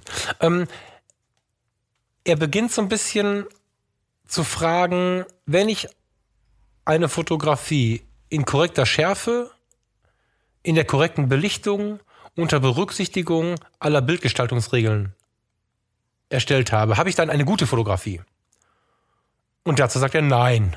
Mhm. Und das ist natürlich geil, weil es gibt Leute so, ja, Moment, aber jetzt habe ich doch alles abgehakt, wieso habe ich denn dann keine gute Fotografie? Und dann kommt zusammengefasst etwas, was ich total faszinierend äh, fand. Es gibt eine Qualität jenseits der Technik und formalen Gestaltung wir, also Thomas und ich, nennen das gerne das die spürbare Fotografie. Das, das ist einfach tatsächlich das Lesen zwischen den Zeilen. Mhm. Ähm, weiter zusammengefasst kommt im Text raus, um die Tiefe, die Geschichte und die Stimmung wahrnehmen zu können, brauchen wir mehr intuitives als analytisches Wahrnehmen. Heißt, wir gehen, da, da bindet sich das quasi wieder, aber jetzt kommt die, die Intuition ein bisschen nach oben wenn wir ein ähm, Foto machen einer emotional mitreißenden Situation, dann muss es nicht das oder dann wird das analytisch uns nicht so weit weiterbringen. Natürlich sehe ich eine Träne und weiß, aha, Analyse, Träne traurig oder freudig oder mhm. müde. Mhm. So. Aber um das eben zu unterscheiden, traurig, freudig oder müde oder müde, also gerade gegähnt, da brauche ich da mehr das Intuitive. Und er hat ähm, noch einen ganz spannenden Teil, den möchte ich gleich vorlesen, wo er noch mehr in die Tiefe geht. Das sind so diese ganz schwer erklärlichen, aber dennoch vorhandenen Momente, für die ich immer so schwärme. Also, die aber viele nicht verstehen können. Ich lese einfach mal den, den Artikel noch vor. Es kommt etwas in dem Bild zum Vorschein, das der Fotograf im Bruchteil einer Sekunde festgehalten hat. Klar. Es kommt aber auch ein Stück der Seele des Fotografen zum Vorschein, der im Moment der Aufnahme ebenso intuitiv diese Szene erfüllt hat. Die Atmosphäre und die Lichtstimmung. Vielleicht auch die Geschichte erkannte, die sich. Was? In diesem Moment vor seiner Kamera entwickelt hat. Vielen Dank. Ähm, das sagt ja nichts weiter, als dass in, diesen, in dieser 60. Sekunde angeblich auch Seelenmomente und, und, und, und, und, und, und, und sehr emotionale Anteile eines äh, Fotografen mitschwingen. Und ich bin ein großer, großer Freund dieser Aussage. Aber wie willst du da jetzt wissenschaftlich drüber sprechen? Mhm. Die, die emotional fotografieren und die sich wirklich fallen lassen können in Fotografie und wirklich wissen, na, Wissen klingt so überheblich für die, die es nicht wissen, das ist nicht so gemeint. Also die, die mehr mit den Emotionen fotografieren, die gerne sich da auch ein bisschen in Romantik verlieren oder in Gefühlen oder so, die nicken gerade wie die Verrückten und kriegen davon irgendwie äh, äh, einen starren Hals. Und andere, die eher technisch sind, eher ähm, vielleicht pragmatisch sind, kriegen gerade ein Schleudertrauma vom Kopfschütteln. Also das ist, ich glaube, dass das sehr polarisiert. Ja, das spaltet die Fotografenbasis, glaube ich. ja. Ja. Was, Aber, was denkst du dazu? Äh, ich bin einer, der die ganze Zeit gerade eben nickt. Äh, man hört es hoffentlich mhm. nicht. Ähm, ja, also ganz, ganz großes Ausrufezeichen an das ganze Kapitel hinten an. Also wie gesagt, ich habe es dir bewusst überlassen, äh, weil ich genau wusste, dass das dich auch sehr packen wird. Ähm, mindestens so sehr wie mich, vermutlich noch etwas mehr. Ähm, und ich finde es auch hier wieder, er schreibt hier in einem Kapitel eigentlich relativ, das ist nicht viel Text, das sind gerade mal zwei Seiten oder so und das nicht mal volle Seiten. Ähm, beschreibt er das komplette Ding, ohne dass es oberflächlich ist. Er geht extrem in die Tiefe mit dem Thema und ich finde, man kann den diese komplette Seite zweimal lesen und er entdeckt immer noch neue Sachen da drin. Ich finde ja. auch seine Schreibe so faszinierend und ich finde es unglaublich, also ganz viel, ach, die Seite ist auch komplett mit dem Textmarker gar nicht vollgemalt irgendwie. Ähm, ja, super, also ich kann da nur einen Haken ranmachen. Also da, dem kann ich nichts mehr hinzufügen, bin ich ganz ehrlich. Er beschreibt exakt das, was ich auch sagen wollen würde, wenn ich es mal in Worte fassen könnte. Was ich halt voll krass finde, ist, dass das genau der Teil ist, wenn wir jetzt, du und ich, ein Hörer und ich, eine Hörerin und ich, wenn wir darüber sprechen wollen, man hat es gerade gemerkt, weil ich, ich finde dafür, so sag mal eben was dazu. Ich meine, ein Podcast ist nichts anderes als sag mal eben was dazu. Mhm. Finde ich unfassbar schwer. Gerade diese es sind gar nicht zwei Seiten, weil auf der einen Seite sind noch Bilder dabei. Diese mhm. anderthalb Seiten finde ich so krass gut zusammengefasst. Wenn wir jetzt, du da draußen dir zuhörst oder Thomas und ich, mit einem Glas Wein, Whisky oder Wasser zusammensitzen an irgendeinem Lagerfeuer abends, dann bin ich Stunden mit dir beschäftigt, bis dass wir da irgendwie verstanden haben, was wir voneinander wollen. Mhm. Und bin wahrscheinlich voll wie ein Eimer, wenn wir damit fertig sind. Und er macht mal eben anderthalb Seiten so auf den Punkt. Mega faszinierend. Ja, also ganz großen Respekt auch hier vor, vor seiner Schreibe. Also, wie gesagt, äh, man kann es ja noch so sehr im Kopf haben, aber das dann auch zu Papier zu bringen, finde ich faszinierend. Ja, du musst das, also das, genau, ne? Also bin jetzt 39 und, und, und fotografiere irgendwie, weiß ich nicht, 25 Jahre und versuche so oft gerade dieses Thema auf den Punkt zu bringen und es ist so schwer. Fotografisch kann man es auf den Punkt bringen, aber darüber zu sprechen. Und was ich ja besonders spannend finde, mit dem darüber zu sprechen, der mich nicht versteht. Aber genau diese Brücke zu schlagen, ist so schwer. Ähm, äh, äh, vielleicht passend auch zu dieser Brücke ein auf den ersten Blick provokantes ähm, Zitat aus diesen zwei Seiten ist, sehen kann man nur, wenn man achtsam ist. Jetzt könnte man mhm. erst denken, Moment mal. Aber es ist so viel Wahres dran, weil wenn man das, den Begriff achtsam wirklich auf auch die eigene Achtsamkeit ähm, bezieht, heißt es ja, ich muss erstmal in die innere Ruhe kommen, sodass ich das drumherum für mich wirklich aufnehmen kann, weil ich nicht mehr ständig in mir selber rumgrübele. Mhm. Also wenn ich noch, ähm, kurz vor der Aufnahme eben musste ich mal eben zur Sparkasse, ungeplant. Das sind so Dinger, wenn ich das nicht gemacht hätte, wäre ich jetzt auch nicht achtsam. Jetzt bin ich irgendwie auch in mir und kann mich mit dir unterhalten. Das ist bei der Fotografie genauso. Wenn ich rausgehe und habe 15 Sorgen im Hintergrund, Rechnungen nicht bezahlt, irgendwas muss ich gleich noch irgendwen anrufen und so weiter und so fort. Ne? Getting things done ist also dein Thema. Mhm. dann kann ich dieses fotografische Sehen fast knicken. Also mega Aussage, ist nur ein Satz, ähm, wirkt einfach, wenn man sich damit beschäftigt, auf den Punkt. Mhm. An anderer Stelle hat er das auch nochmal ein wenig beschrieben, dass das Meistern der Technik schon längst durch sein muss, um an die Phase überhaupt ranzukommen. Also ich darf da nicht mehr über irgendeine Einstellung an der Kamera nachdenken müssen ähm, ja. oder an meinem Licht oder so, sondern da muss ich schon längst drüber stehen, um überhaupt an diesen Punkt kommen zu können, um dann so ja. zu fotografieren. Und da, da, gebe ich ihm auch recht. Also er schreibt es auch in irgendeinem Kapitel, dass es halt viel, viel Zeit oder Übung genau genommen einfach erfordert, da hinzukommen. Und ja, ja, sehr. Für manche mag es vielleicht frustrierend wirken. Ich finde es ermutigend, ähm, wer hat das mal gesagt, irgendwie, dass die ersten 10.000 Bilder sind deine schlechtesten. Ähm, so ist es halt leider. Also man muss da halt einfach viel machen, man muss da auch viele Fehler machen, damit man dann lernen kann, muss auch ja, lernwillig sein natürlich, aber dann kommt man auch irgendwann an diesen Punkt. Ja, und ich glaube, da auch wieder nicht zu viel digitalen Vergleich mit Instagram und Co. zu machen. Mhm. Also wenn ich mich auch, ich habe jetzt jeden Tag die Möglichkeit, mich, oder nein, ich habe gar nicht die Möglichkeit. Ich werde dazu gezwungen, mich international zu vergleichen. Und ganz oft verliert man dabei, wenn man nicht aufpasst, so den eigenen, den Blick auf seine eigene Fotografie. Also ich gehe bei Menschen eher ans Detail ran. Manchmal hast du Umgebungsfragmente mit drin, so, das schon. Aber ich bin nicht der Epic Shot Typ. Und mhm. in so Zeiten, wo Epic Shots, also für den, der es nicht kennt, Ultraweitwinkelaufnahmen, wo in der Mitte oder irgendwo im Bild ein Mensch steht und durch den Größenvergleich Mensch Hintergrundmotiv wird das Ganze episch. Dadurch sieht man so den, den, die Größe und die Bedeutung des Umfeldes und, und den Menschen äh, quasi als Zentrum, auch wenn er ganz klein ist. Diese Epic Shots waren jetzt eine ganze Zeit lang sehr in. Irgendwann ist es gefährlich, dann könnte das Gehirn denken, ich kann das gar nicht. Dabei fotografiere ich einfach anders. Und mhm. wenn man sich da bei sich selber hält, ist das schon sehr gesund. Ja, er beschreibt es auch hinten nochmal ganz schön irgendwo mit den Fotoclubs, in denen er angefangen hat, den örtlichen, mhm. sage ich mal. Und mhm. dass er es eigentlich schade findet, dass die so ein Fotoclub eben örtlich zusammengefasst ist und nicht nach, sag mal, ähm, Könnerniveau. Also dass Anfänger sich eher zusammenrotten, dass die sich im Mittelfeld ein bisschen zusammentun, dass sich die Profis ein bisschen zusammentun. Weil klar kommt dann ein Anfänger in diesen Fotoclub rein und sieht die Großmeister der Fotografie und fühlt sich natürlich im, vielleicht erstmal sehr klein und im schlimmsten Fall entmutigt, überhaupt weiterzumachen. Ja. Und er empfiehlt ja. hier eigentlich dann, sich eher auch auf gleichem Niveau zu bewegen. Da kann man extrem viel voneinander lernen. Das heißt ja nicht nur, dass man nur von den großen Meistern lernen kann. Ich glaube, man kann fast mehr ähm, aus wir, seinem eigenen Umfeld könnerisch lernen. Weil die, die Leute kämpfen ja oft mit dem gleichen Problem und geben einem unglaublich hilfreiche Tipps, während die genau. Großmeister das vielleicht einfach schon gar nicht mehr wissen, warum sie so machen. Ja, es ist natürlich, bin ich dabei, es ist natürlich irgendwie, gerade in der Fotografie, irgendwie auch so ein gefährliches Pflaster. Ne? Ich bin da immer sehr hin und her gerissen. Auf der einen Seite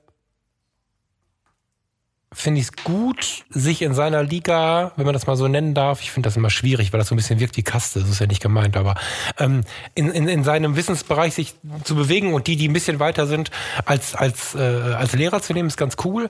Leider befinden sich dazwischen, und dazwischen ist eine sehr nette Aussage, ich würde behaupten, so die Hälfte, sind Leute, die das Wissen nicht mitbringen und dann aber Unwissen verbreiten. Das finde ich immer so ein bisschen schwierig. Das weißt du, was ich meine? Das ist ähm, ja, man muss sich das natürlich schon genau auch aussuchen. Ja, das stimmt schon. Ja, also ich klar bin ich jetzt so ein bisschen zerstörerisch in dieser doch schönen Aussage, aber wenn ich was von jemandem lernen kann, dann nicht auf Likes gucken oder auf auf die Aussage, was er kann, sondern schauen, was er kann. Das ist immer schwierig, aber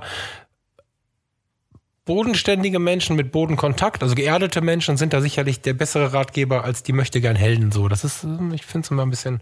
Hm. Hm. Als positives Beispiel kann man ja uns beide vielleicht heranziehen. Ich würde mal behaupten, wir sind auf einem fotografisch ähnlichen Niveau und wir haben beide, glaube ich, immer mal wieder einen Moment, wo wir ein Bild des anderen sehen und uns denken, um Gottes Willen, was für ein unfassbar geiles Bild. Ähm, all meine ja. Fotografie ist schlechter ja. dagegen. Aber das passiert immer wieder gegenseitig. Und das sagt ja ein ja, Stück weit aus, dass wir auf einem ähnlichen Niveau unterwegs sind, aber trotzdem jeder mhm. Teile vielleicht besser kann. Und wir, also ich für meinen Teil lerne da immer viel davon. Ja, absolut. Also, wir, wir ähm, haben Bilder, über die wir uns genau. äh, wir, lautstark streiten können, aber im positiven Sinne, eben weil wir eine Diskussion führen über die Bilder und sie verstehen wollen. Und warum ist es jetzt so und so? Und ich hätte das anders gemacht, aber dadurch lernt man ja auch voneinander. Aber ja, das funktioniert eben nur, wenn wir zwei auf, auch, auch auf Augenhöhe sind. Ich kann jetzt nicht zu einem, keine Ahnung, einem Lebeck hinrennen und ihm sagen, was er alles falsch macht. Das ist ja komisch. Also. Wird er sich sicherlich auch denken. Ja, ja, es sei denn, man nimmt so einen geschützten Raum. Ne? Also wenn ich jetzt ähm, unseren Fotologen-Campus nehme, in der Facebook-Gruppe gibt es schon die eine oder andere Bildbesprechung. Nicht, äh, bitte nicht Bilder reinposten, gut ist. Ne? Das hatten wir auch schon. Ähm, aber wenn man ein Bild postet und sagt, hey Leute, könnt ihr mir was dazu sagen oder ich habe folgendes Problem oder so, dann wird das sehr, sehr positiv angenommen und ähm, die Leute, die im Campus sind, wissen, dass wir nicht hm, so ein Gebäsche haben wollen. Das heißt, da melden sich auch wirklich nur die, die da Bock drauf haben und die keinen Bock drauf haben. Die würden vielleicht in einem anderen Forum was schreiben, was nicht so nett wäre, weiß ich nicht. Ich schätze unsere Leute jetzt nicht so ein, aber es wäre möglich das bleibt halt aus. Und wenn man so einen geschützten Rahmen findet, dann kann man, glaube ich, auch übergreifend der, der, des Entwicklungsstandes, sage ich jetzt mal, ähm, sich da schon helfen lassen. Aber es ist halt schwierig, diese Orte zu finden, finde ich. Mhm. An dieser Stelle eine kurze Pause, weil wir zwei wichtige Dinge loswerden wollen. Zuallererst mit drei Ausrufezeichen vielen lieben Dank. Wir haben inzwischen so viele Hörer und auch so viele tiefe Rückmeldungen von euch, dass wir echt angezündet sind, das Baby hier noch lange weiterzuführen. Wenn ich jetzt ganz ehrlich bin, wir haben das hart unterschätzt. Uns war nicht klar, dass uns pro Woche etwa ein Arbeitstag fehlen wird. Das ist nicht nur viel Arbeit, sondern auch viel Geld, was nicht reinkommt, weil die Kiste einfach nichts abwirft hier. Aber es ist so schön, was wir hier erleben dürfen. Und aus dem Grund freuen wir uns ganz wahnsinnig über jede einzelne Begegnung, die wir hier über den Podcast schon haben durften. Begegnungen, das ist das nächste Thema. Wir haben den Fotologen Campus Stilvolle Fotografie und nette Begegnungen heißt das Ding, als Facebook-Gruppe gegründet. Diese Facebook-Gruppe ist bewusst bisher noch nicht groß beworben worden, weil wir schauen wollten, wie gut das funktioniert mit den netten Begegnungen. Wir sind uns jetzt sehr sicher, dass man das so weiterführen kann. Bis jetzt ist es so, dass es keine doofen Fragen gibt. Der Anfänger kann den Profi fragen, was immer er mag.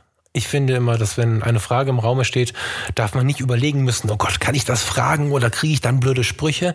Es gibt keine blöden Sprüche. Wenn es einen blöden Spruch gibt, dann gibt es den einen Mal. Beim zweiten Mal mag es sein, dass derjenige nicht mehr in der Gruppe ist. Das mögen vielleicht manche Menschen zu hart finden. Wir haben richtig Bock auf gute Begegnungen, richtig Bock auf ein friedliches Beieinander und wir finden halt dieses Wertende von oben nach unten und auch von unten nach oben übrigens ziemlich ungeil und deswegen achten wir da ein bisschen drauf.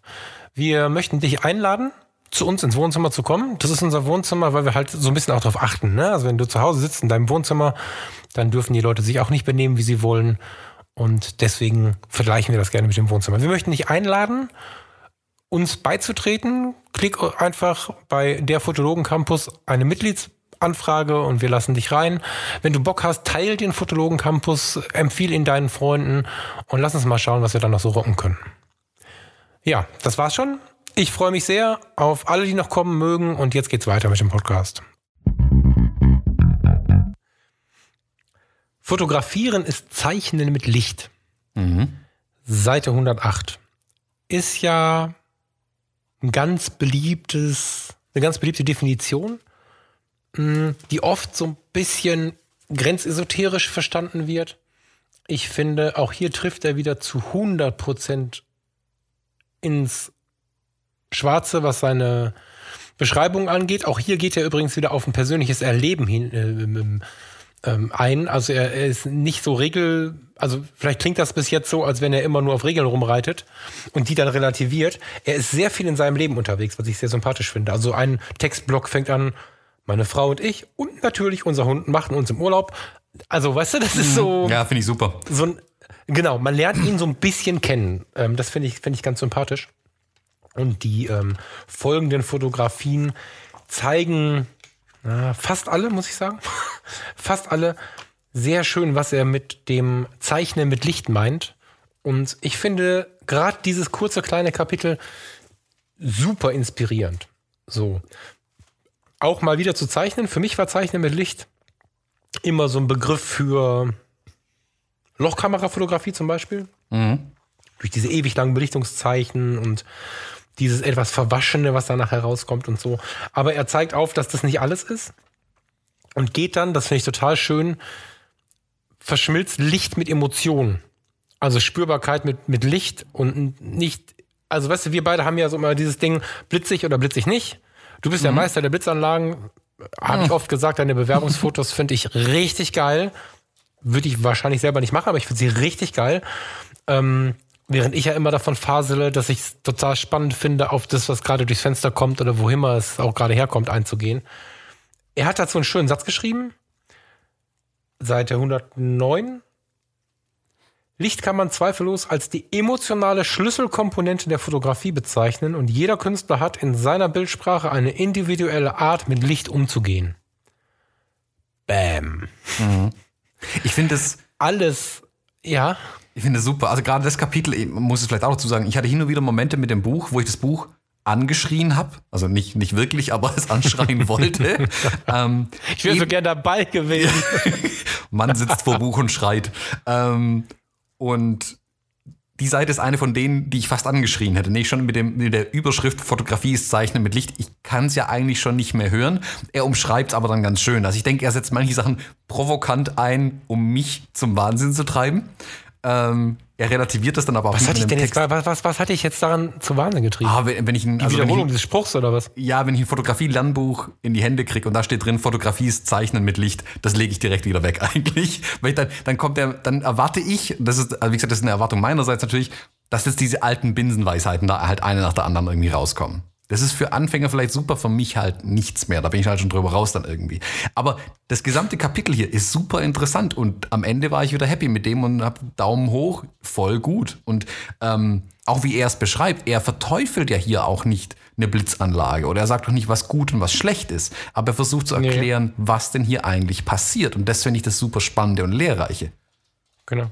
Das, das Verteufelndste, was er sagt, ist, äh, sind nicht mein Ding. Aber nicht Genau, sein sind Ding. nicht also, mein Ding. Und das ist ganz wichtig hier, Genau. ist nicht mein Ding. Er bezieht Genau, also genau, seine genau. Meinung. Es ist keine, keine allgemeine Gültigkeit. Er ist hier sich sehr bewusst in seiner Wortwahl. Ähm, ja, und äh, durchweg in dem Buch eigentlich. Und wie gesagt, selbst wenn man mal über ein Kapitel stolpert, wie ich so manches Mal, oder über, eine, äh, über einen Absatz irgendwo, ähm, sehr wahrscheinlich hat er das, also er hat es antizipiert, dass da manche drüber stolpern werden und einen Absatz später geht er da auch drauf ein. Also er holt mich immer wieder ab. Das war das, das Faszinierende für mich an dem Buch. Der hat mich immer wieder abgeholt, wenn ich mal irgendwo kurz was dachte, ich mir ah, halt, äh, während ich das lese, muss ich, das hatte ich neulich schon mal mit einem Buch. Welches war das denn?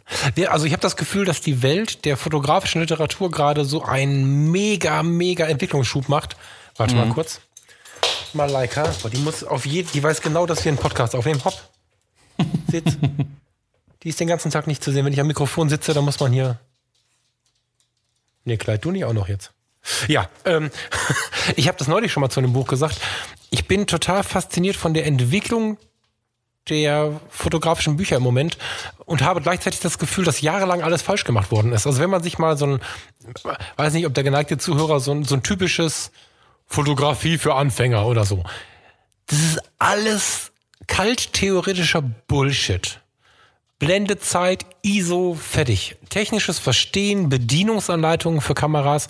Aber das Ganze dazwischen, das hast du, da musstest du bis jetzt auf Kunstausstellungen gehen, da musstest du ins NRW-Forum gehen oder in die Galerie der Künste oder keine Ahnung, damit du mal irgendwen hast davon reden, hören, wie so ein Bild, was macht das Bild mit dir? Das war eine Aussage, für die bist du gesteinigt worden, ja. Da haben sie gedacht, du rennst mit, mit, äh, mit brennenden Muscheln um Feuer rum oder so. Dabei ähm, ist das eine ganz normale Frage heute. Und ich finde es so schön, dass die, dass die äh, Literatur da endlich ankommt, die Fotografie auch so ein bisschen so zu betrachten irgendwie. Ja, Super finde ich finde es toll, dass die Verlage das jetzt auch zulassen, weil ich glaube, vor zehn Ja, Jahren oder so. Wäre man da mit so einem Buch um die Ecke gekommen, hätte halt jeder Verla- Verlag einfach gesagt, na, aber das interessiert doch niemanden. Und ich glaube, da Ja, ja, ist genau. dieser große Shift gerade einfach da. Die sehen jetzt, da ist jetzt auch tatsächlich der Markt dafür da. Gut, der, meiner Meinung nach war der vorher schon da.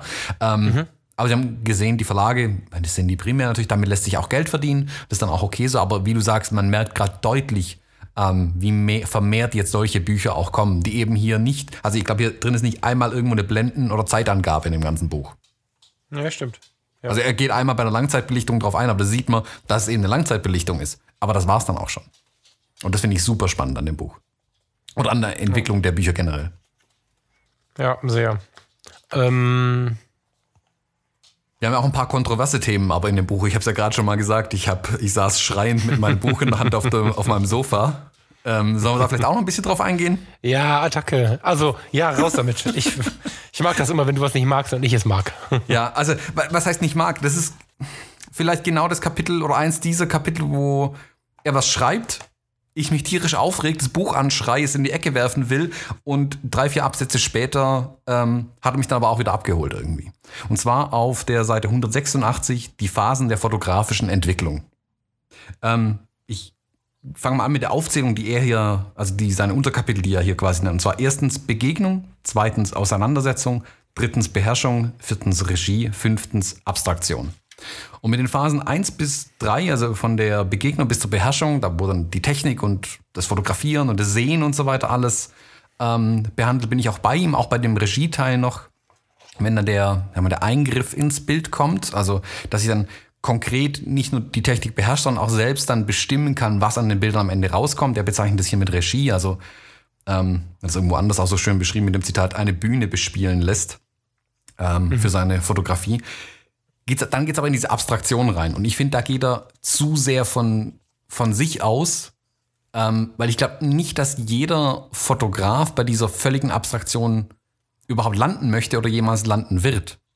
Also er ist als Künstler, dazu muss man jetzt die Bilder wirklich sehen. Also wir hatten es anfangs mal erwähnt, hier mit halb runtergerissenen Tapeten, eine Steckdose, ähm, eine verwahrloste Wand. Das ist alles Kunst und er macht es aus einem künstlerischen Anspruch raus. Und ich glaube, ein Fotograf, der rein künstlerisch tätig ist, spielt da sicherlich vielleicht mal damit.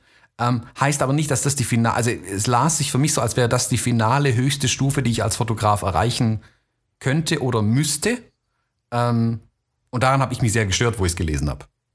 Hm. So nach dem Motto, ich bin halt hier auf Level 3 stehen geblieben und 5 erreiche ich nicht, aber kann ich nicht, will ich nicht. Ähm, und da war ich dann so ein bisschen hin und her gerissen mit dem ganzen Ding. Er relativiert die Aussagen aber auch später. Er sagt auch ganz, ganz deutlich, für ihn aus seiner Sicht, so ist sein Verständnis der Sache. Und das ist das, wo mhm. also er und ich in einem Gespräch vielleicht nicht zusammenkommen würden irgendwie. Aber ich glaube, wir beide wären so, ähm, na, ich sag mal, auf einem intellektuellen Niveau unterwegs, dass wir sagen können, super, ähm, wir können ähm, übereinander kommen, dass wir hier keine Übereinanderkunft finden mit dem Thema. Doch, ich glaube, dass ihr die finden würdet, weil ich kann mir extrem gut vorstellen, dass er die Phasen ähnlich betrachtet wie ich. Ich kenne seinen sonstigen Background gerade nicht, fällt mir auf. Weißt du, ist er Fotograf fertig oder hat er noch irgendwelche. Macht hm. er noch was anderes? Nee, sonst weiß ich auch nichts. Ähm.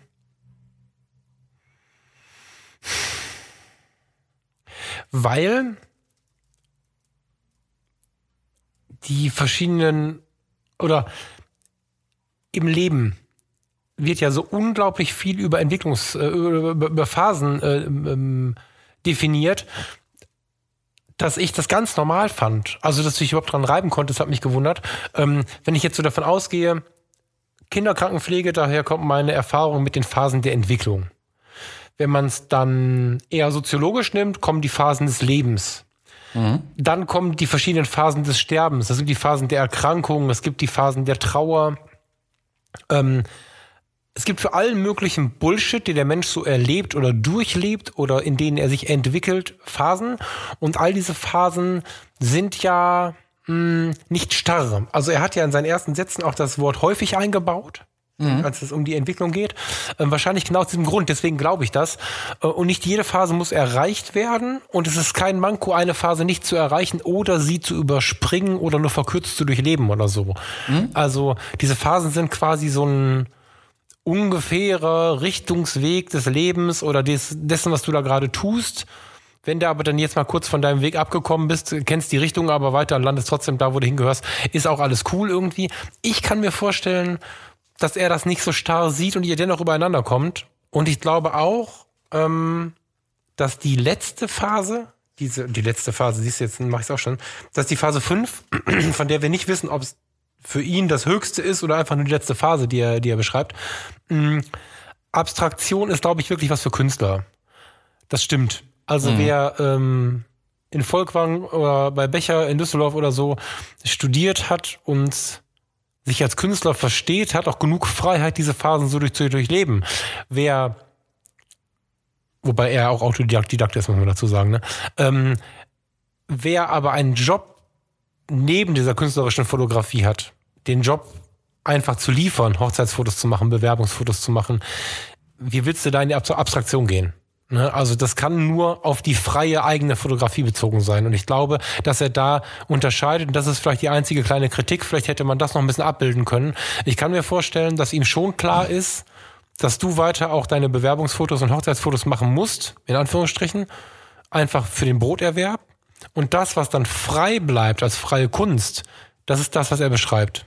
Ich glaube, dass er dieses in Ketten legen einfach nicht wirklich ernst nimmt als Fotografie. Das äh, kommt auch an anderen Teilen raus irgendwie, dass das für ihn so als Handwerk, das wirkt manchmal schon so ein bisschen wertend, finde ich, zwischen den Zeilen, dass das, was man machen muss, um etwas zu erreichen, um eine Ausstellung, um eine, eine, einen Wettbewerb zu gewinnen oder einen Kunden zu begeistern, in seiner Wertigkeit nicht sonderlich weit oben ist. So, und ja, daher kann das rühren. Ja, wobei das, das, äh, wobei auch das relativiert dahin wieder. Aber ich finde es total spannend, dass du jetzt die Brücke schlägst zu dem Berufsfotografen, was ich ja normalerweise immer tue, und zu den verschiedenen Bereichen, in denen die, wie wir mal sagen, liefern müssen, ganz einfach. Mhm. Ähm, mhm. Weil das habe ich da ganz bewusst versucht auszuklammern, als ich das gelesen habe. Weil mein, mein, ich habe diese, diesen inneren Widerstand in mir einfach gespürt. Also hier ist ein Thema, das, das ich kann hier nicht mit übereingehen irgendwie. Ja. Da habe ich versucht, das mal auszuklammern. Ähm, die Tatsache, dass ich eben an Kunden Ergebnisse liefern muss, die auch den Kunden gefallen und ich kann jetzt nicht irgendwie, keine Ahnung, irgendwas ganz Abstraktes nur fotografieren. Ähm, ja. Und wenn ich das dann ausklammer, sehe ich dann aber trotzdem die fotografischen Künstler, die eben nicht ähm, seine Richtung eingeschlagen haben. Also er schreibt ja zum Beispiel ja in dieser fünften Phase, ich lese mal kurz vor, durch die Digitalisierung sind der Bearbeitung und damit dem Manipulieren und Verfremden von Bildern keine Grenzen mehr gesetzt. Alles ist möglich, der Fotograf hat die Freiheit der Malerei gewonnen. Und da sehe ich dann jetzt aber andere Fotokünstler wie, keine Ahnung, Cartier-Bresson, Newton, hast du nicht gesehen, irgendjemanden. Die sind in der Phase eigentlich nach seinem Verständnis nicht angekommen. Das war so mein Widerstand, ja, doch, den ich hatte. Doch, das ist da, ja, doch, total spannend. Ah, geil. Ich habe bei diesen Worten an Bresson gedacht, aber nicht, weil Bresson angefangen, also dafür war, ist er zu früh gestorben, um in der Bildbearbeitung sich der Malerei zu widmen.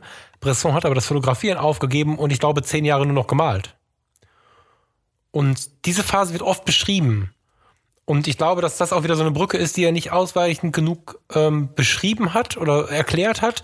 Ich kann mir nicht vorstellen, dass es Zufall ist. Du liest, ähm, äh, wenn du, wenn du die, die Biografien von, von äh, Fotografen durchliest, die am Ende ihrer Zeit stehen oder schon gegangen sind, dann ist es ganz oft so, dass sie gerade zum Ende hin, so in den Abendstunden des Lebens, nochmal was völlig anderes angefangen haben. Skizzen, Malerei, manchmal schreiben sie Bücher und dann rutschen sie langsam wieder in die Fotografie zurück.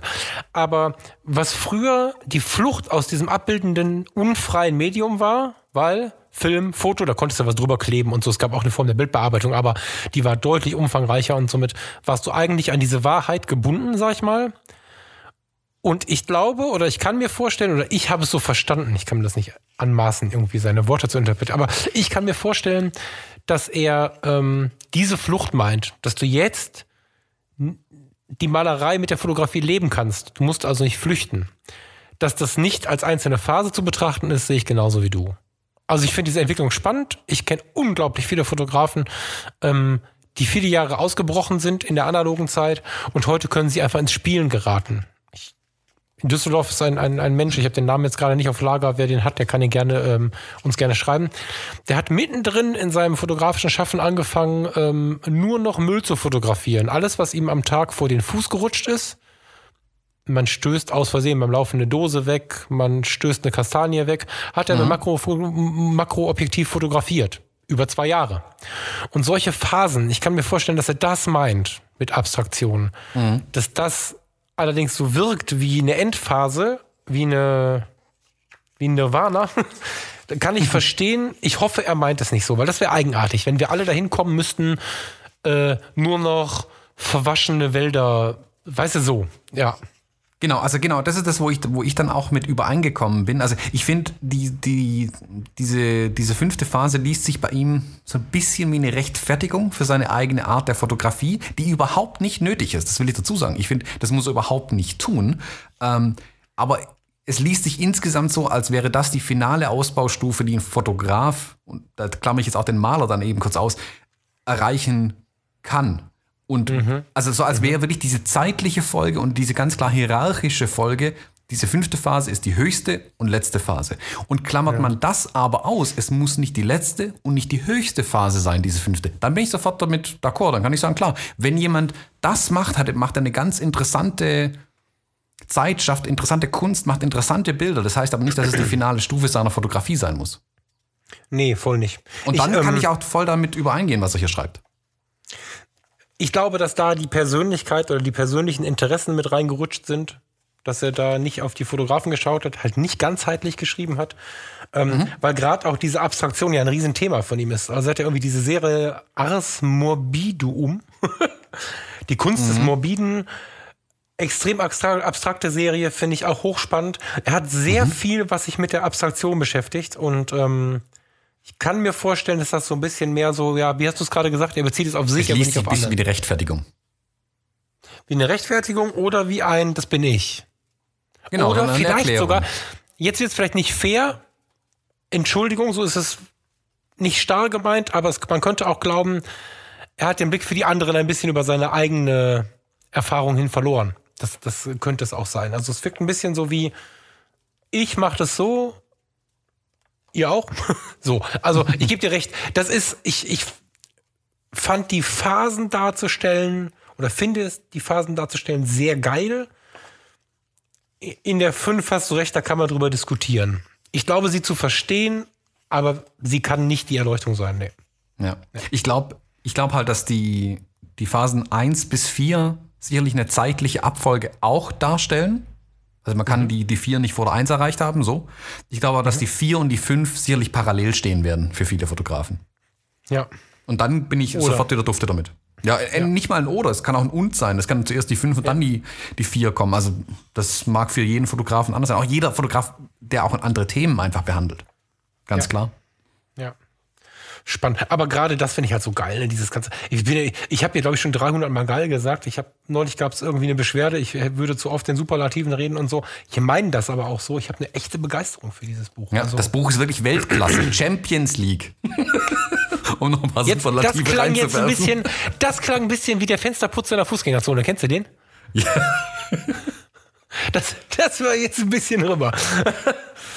ja, aber äh, geil. Ich habe mir gerade dein erstes Bild angeguckt. Wir haben ja in den alten Buchclubs uns immer ähm, Lieblingsbilder rausgesucht und ich war jetzt so neugierig und habe, bevor du es aussprichst, dein Buch auf, äh, dein Lieblingsbild aufgeklappt und bin, ich find's voll geil. Erzähl mal. Soll ich jetzt erzählen? Ich erzähle mal was. Und zwar die Seite 37. Ähm, ich weiß gar nicht, in welchem Kapitel ist es drin, dass man ein bisschen Kontext hat. Da geht es um Reduktion Der und. Abstraktion. Ja. Mhm, Der Hintergrund ist das äh, davorliegende Thema. Genau. Das ist eins von den Bildern, wo auch wirklich eine, eine, ich sag mal wieder, in Anführungszeichen wissenschaftliche Erklärung ein bisschen dazu liefert. Oh, das Bild beschreiben, jetzt fängt das wieder an. Ähm, man sieht ein, ist es der Fensterputzer oder ist er Monteur? Ich weiß es nicht. Ich glaube, der, Der klebt, ich glaube, der klebt gerade. der klebt irgendwie auch diese, diese, diese Streifen da dazwischen. Also man sieht eine, eine große Wand, an der so, hm, ich würde mal sagen, so 2,50 Meter große Platten dranhängen. Äh, und ein Mann steht mit Leiter und Schubkarre davor und drückt, glaube ich, so Dichtungsgummiringe in die Fugen rein oder so. Also eigentlich eine sehr banale Szene, wenn man es so beschreibt. Ähm, er hat es aber geschafft, wie er das Bild aufgenommen hat. Also davor ist so, ein, so eine rote Ziegelmauer, würde ich sagen. Ähm, dann ist diese relativ graue Wand und der, der Mann auf der Leiter hatte da so ein leuchtend rotes T-Shirt an. Und dadurch ist es das ist ein total schöner Bildaufbau, wirklich perfekt getroffen, das Ding.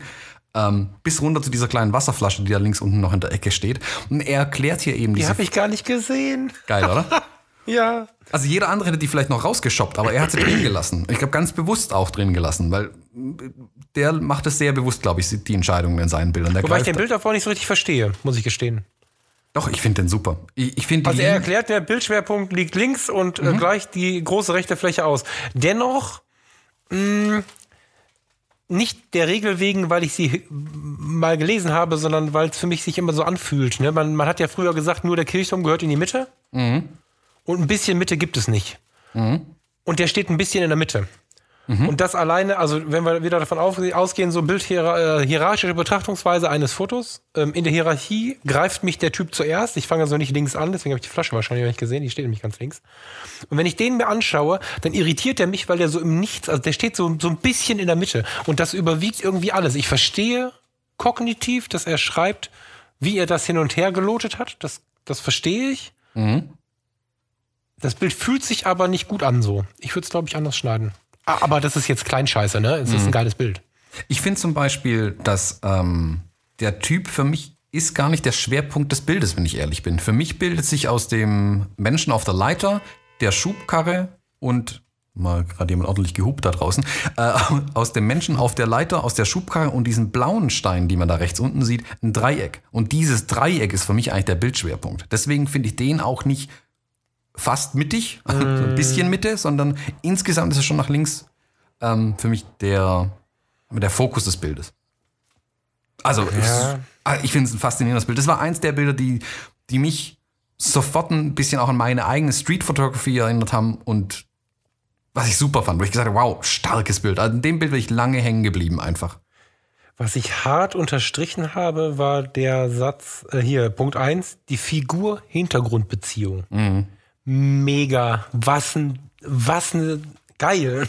Das hatte ich sogar aufgeschrieben, ja. Figur-Hintergrundbeziehung. Ja. Ja, er erklärt es hier auch dann später auf den folgenden Bildern noch, wie sehr vordergründig unruhige Hintergründe und Muster ab einer gewissen äh, Stufe, Phase eben nicht mehr unruhig und so weiter sind, sondern als, als Ganzes wahrgenommen werden. Also er hat dann verschiedene Musterungen, noch Tapeten und so weiter mal als Beispiele dann gebracht. Und hier findet das Ähnliches statt mit diesen großen Platten, diese Außenvertäfelung an der Wand eben. Ja. Reizt mich gerade so ein bisschen, drei Sätze zumindest kurz zu diesem Hintergrundthema zu sagen. Wir hatten es jetzt nicht mit reingenommen, aber auch da spannend. Er sagt an irgendeiner Stelle, so viele Stellen gibt es nicht, sind zwei Seiten wieder, ne? Aber wir mal kurz sagen, welche Seiten geht das los hier, das Hintergrundding? Äh, 32. er sagt an einer Stelle, ähm, dass er sich erst die Bühne aussucht und dann auf das Motiv wartet. Und das ist was, was ich bei der Streetfotografie schon lange mir mal vorgenommen habe und irgendwie noch nie gemacht habe so richtig. Man wundert sich ja manchmal, New York ist so, da glaube ich, der Vorreiter. Ich weiß nicht, ob die Leute da besonders viel Zeit haben oder ob es da besonders viele spannende Hintergründe gibt. Aber manchmal ist eben diese Figur-Grundbeziehung so intensiv, auch gerade bei der Streetfotografie, wo ich glaube, dass es manchmal schlauer ist, sich den geilen Hintergrund auszusuchen und auf die Figur zu warten. Also quasi sich die Bühne auszusuchen, fand ich ähm, sehr inspirierend, dass er das so beschrieben hat irgendwie. Und bei dir wird er die Situation gesehen haben bei diesem Bild hier, das nehme ich schon an. Aber es sind auch Bilder dabei, wo ich mir vorstellen kann, er hat da gestanden und gewartet, bis das passiert. Ich dachte erst, als ich das Inhaltsverzeichnis gelesen habe und ähm, gelesen habe, auf einen Pfau folgen immer Pfauen, ähm, Mhm. hatte ich kurz mit Street Photography gerechnet, witzigerweise, obwohl es aber um was völlig anderes geht dann in dem Kapitel. Und zwar, das ist mein Grundsatz, den ich den Leuten immer mitgebe bei dieser Street Photography. Ähm, wenn da einmal eine Taube kommt, kommt da auch wieder eine Taube. Wenn da einmal ein Mensch vorbeiläuft, läuft da wieder ein Mensch vorbei. Und es wird eine ähnliche Situation, die wiederholen sich oft im täglichen Ja. Geschehen auf den Straßen. Und deswegen ist es Ja, genau, ja. ich kann mir den Hintergrund, also dass da jetzt ein neues Haus gebaut wird in den nächsten fünf Minuten passiert nicht. Aber das Haus ist mein Grund. Und jetzt, wie kann ich diese Bühne bespielen? Und da muss ich eben warten, bis die Akteure dann nochmal vorbeikommen. Es sind vielleicht nicht die gleichen, vielleicht aber sogar die besseren, die dann vorbeikommen. Aber ich habe die, die noch. Nee, sag. ich hab mir dann sehr viel Gedanken einfach gemacht über diese, über diese Bühne und diesen Hintergrund, diese Figur-Grundbeziehung und so. Und das erklärt er hier wunderbar in dem Kapitel. Das braucht halt Zeit, ne? Also, Street Photography braucht ja immer Zeit, finde ich. Also, man kann die Kamera mitnehmen und hoffen, aber eigentlich braucht es Zeit. Die nackte äh, Figur im Schaufenster ist auch so ein schönes Beispiel. Der Dekorateur ist da irgendwie zugange und dann steht da eine nackte Frau im Fenster. So, da bleibt jeder dritte Opa stehen, lacht sich tot. So. Und, und, und, und wenn man sich da einfach mal in seiner Hetze, die man also auf, oft, wenn man, ich gehe jetzt fotografieren, wo, wo ist ein Motiv, wo ist ein Motiv, wo ist ein Motiv, ist man schon wieder in Hetze. Passiert. Passiert mir auch manchmal. Wenn man versucht, davon mal Abstand zu, zu gewinnen und setzt sich dann vor diese nackte Frau mit fünf Meter Abstand und hat die Kamera vielleicht einfach da stehen und löst aus, wenn der nächste Opa kommt, der sich kaputt lacht. Geil. Ja. Schönes Kapitel auch. Ja. Ja, sehr spannend. So, jetzt du eins. Seite 101. Ich hatte es mir markiert als Falks Lieblingsbild, bevor ich wusste, dass es dein Lieblingsbild ist. Was heißt Falks Lieblingsbild? Ich hatte es mir markiert, weil ich vielleicht drüber sprechen wollte. Und ich finde es ganz, ganz richtig, richtig gut, dass du es jetzt auch ausgewählt hast. Sehr geil. Also das ähm, auf die Bilder sollte man nicht drauf fassen, die ähnlich wie beim authentischen Porträt machen die Bilder trotz sauberer Finger Fingerabdrücke. Vorsicht. Mhm. Ähm, Stelle ich gerade fest. Warnhinweis. Auf meinem Lieblingsbild. Verdammt. Ähm, ich lese mal die Beschreibung vor und dann können wir ja, was dann noch fehlt, ähm, kurz beschreiben. Willst, halt, halt, halt, halt. Willst du nicht erst das Bild ah. beschreiben und dann die, dann die Beschreibung lesen? So fände ich es spannender? Ja, er, er beschreibt ja das Bild, deswegen habe ich gedacht, ich lasse okay. das mal machen. Okay, ja, okay, beschreib's. Oder lies es vor. Vielleicht, so. vielleicht mache ich einen Fehler. Ich mach's trotzdem. Man kann mich, man kann mich sicherlich nicht als übermäßig religiös bezeichnen. Dennoch hat mich eine Szene auf einer Indienreise magisch in den Bann gezogen. In Varanasi beim Sonnenaufgang gehen zahlreiche Gläubiger in den Ganges, um zu beten und sich mit dem heiligen Wasser zu waschen. Das war für mich unglaublich beeindruckend und ich musste mich wirklich zu einer gewissen inneren Distanz zwingen, um meine Fotos machen zu können. Der letzte Satz, ich beschreibe das Bild gleich sofort ein bisschen genauer, keine Sorge. Der letzte Satz, der ist mir durch Mark und Bein gegangen, besonders mhm. nachdem ich das Foto angeschaut habe. Das war für mich unglaublich beeindruckend und ich musste mich wirklich zu einer gewissen inneren Distanz zwingen, um meine Fotos machen zu können. Ähm, man sieht eine Wasserfläche, eine fast schwarze Wasserfläche, rechts unten steht ein Mann im Ganges, wie wir jetzt wissen, und es gibt so eine so einen Tropfen Wellen. Ich weiß nicht genau, wie das heißt. Also so ein Wellenkreis bewegt sich von dem Mann weg, wahrscheinlich von seinen Bewegungen, die er tut. Er hat den Kopf hinuntergebeugt und auf seine gefalteten Hände gelegt. Also man sieht ihm diese Betposition sehr genau an. Er hat ein, sein Hemd auf der Schulter, hat einen nackten Oberkörper, ist ein alter Mann, weiß, einen langen Bart. Und ähm, ich fand die Ruhe in diesem Bild, die dennoch dieses alles ist im Fluss. Also, oh Gott. Nicht, weil er im Fluss sitzt. um Gottes Willen. Ich versuche hier in die Tiefe, in der total beeindruckend. Alles ist im Fluss. Alles ist im Fluss, nicht im Sinne von der Mann ist im Fluss, sondern es fließt. Das heißt, dieses Bild hat eine unfassbare Ruhe und dennoch macht diese leichte Wellenbewegung sehr viel Leben in diesem Bild. Und ähm, als ich diesen Satz dazu gelesen habe, ist mir echt alles vergangen, weil ich solche Situationen auch schon ein, zwei Mal erlebt habe. Und ich musste mich wirklich zu einer gewissen inneren Distanz zwingen, um meine Fotos machen zu können. Mhm. Ich habe auf einer Hochzeitsfotografie, jetzt mache ich Anti-Werbung, mich bucht jetzt keiner mehr, pass auf. Ich habe auf einer Hochzeitsfotografie mal eine Situation zwischen Großvater und, Moment, Schwieger, wie, was ist das denn? Schwiegerenkel? Nee, was ist der denn dann? Nennen wir ihn mal Schwiegerenkel. Also der Großvater, der, der Großvater der Braut, der wohl noch nie ein Wort mit dem Bräutigam gesprochen hat. Weil man sich aus welchen Gründen auch immer nicht mag. Also der Großvater den Bräutigam nicht. Es gab noch nicht ein Wort zwischen den beiden. Da ist irgendwas vorgefallen in den Familien vorher, weiß der Teufel. Und plötzlich steht dieser Großvater ungeplant auf.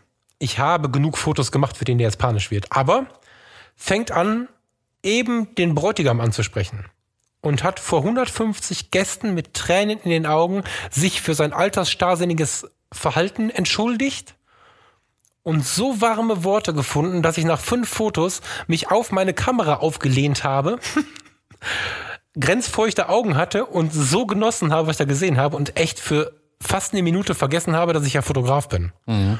Und ich glaube, dass er das meint. Wenn, wenn, wenn ich diese Distanz, ich habe dann die Distanz wiedergefunden, kein Mensch sieht den Fotos an, dass da eine Minute fehlt, aber genau das ist, glaube ich, gemeint. So ein Foto, wenn man diese tiefe Hingabe dieses Menschen sieht in der dann doch ungewohnten Umgebung. Ich weiß nicht, wie oft er in Indien ist, aber es ist ja schon eine ungewohnte, andere Umgebung, wenn man weit weg von zu Hause ist.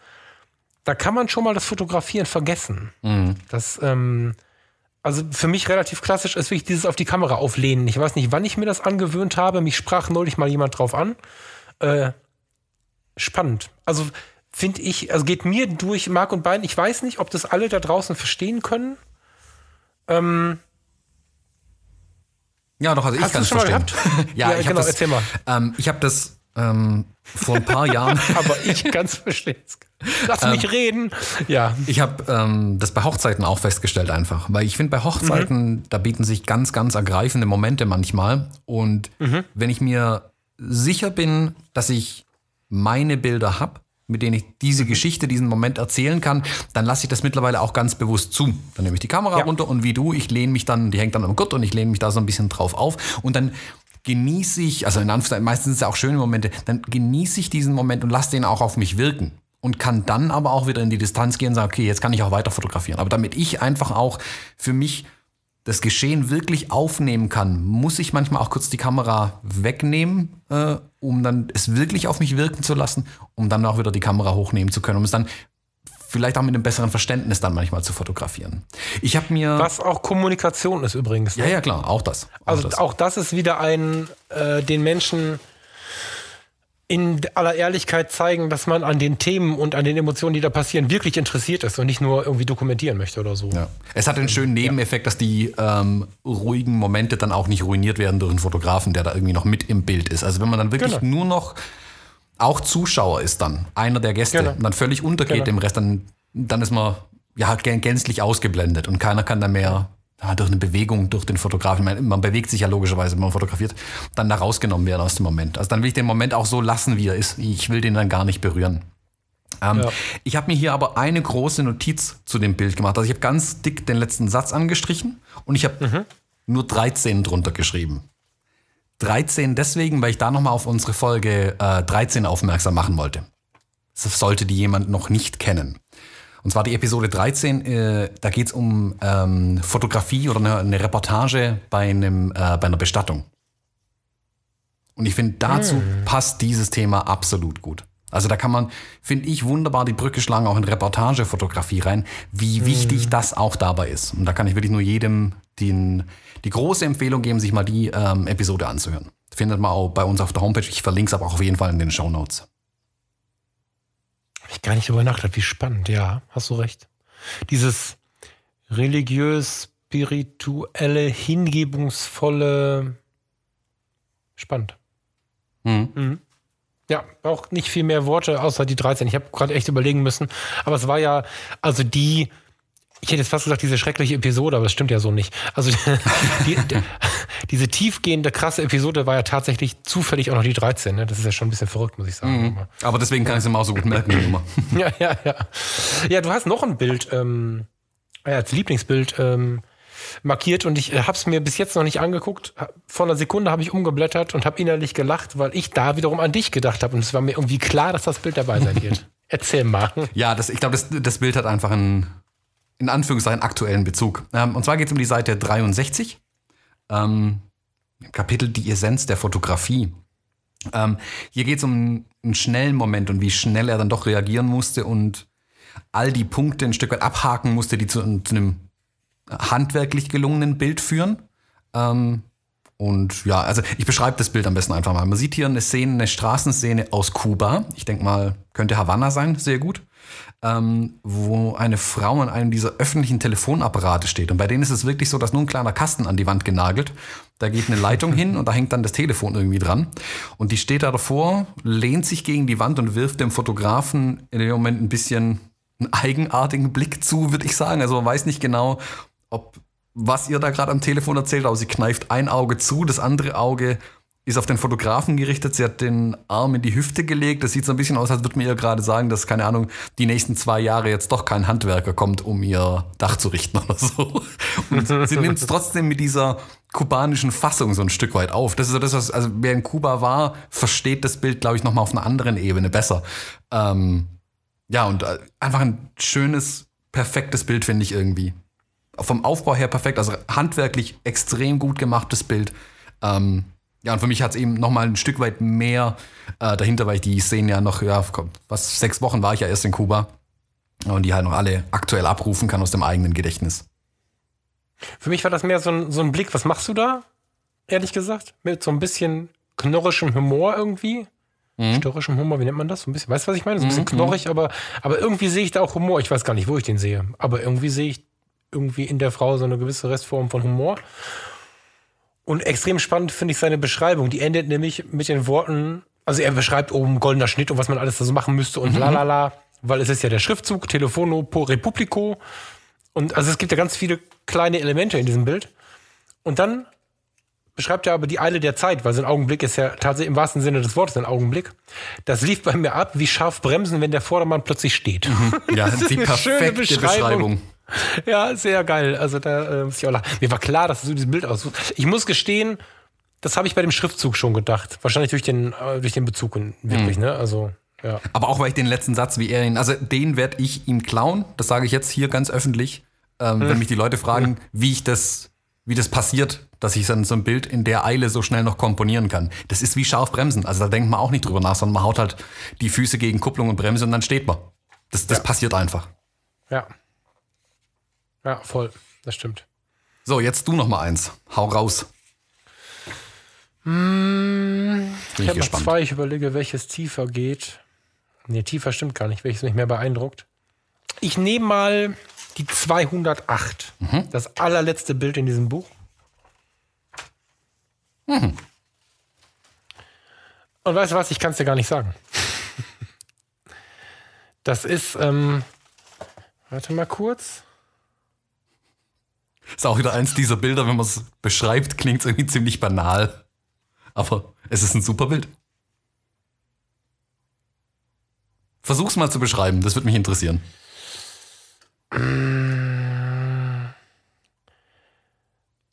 Also, ich sehe, hm, also du siehst einen Treppenaufgang.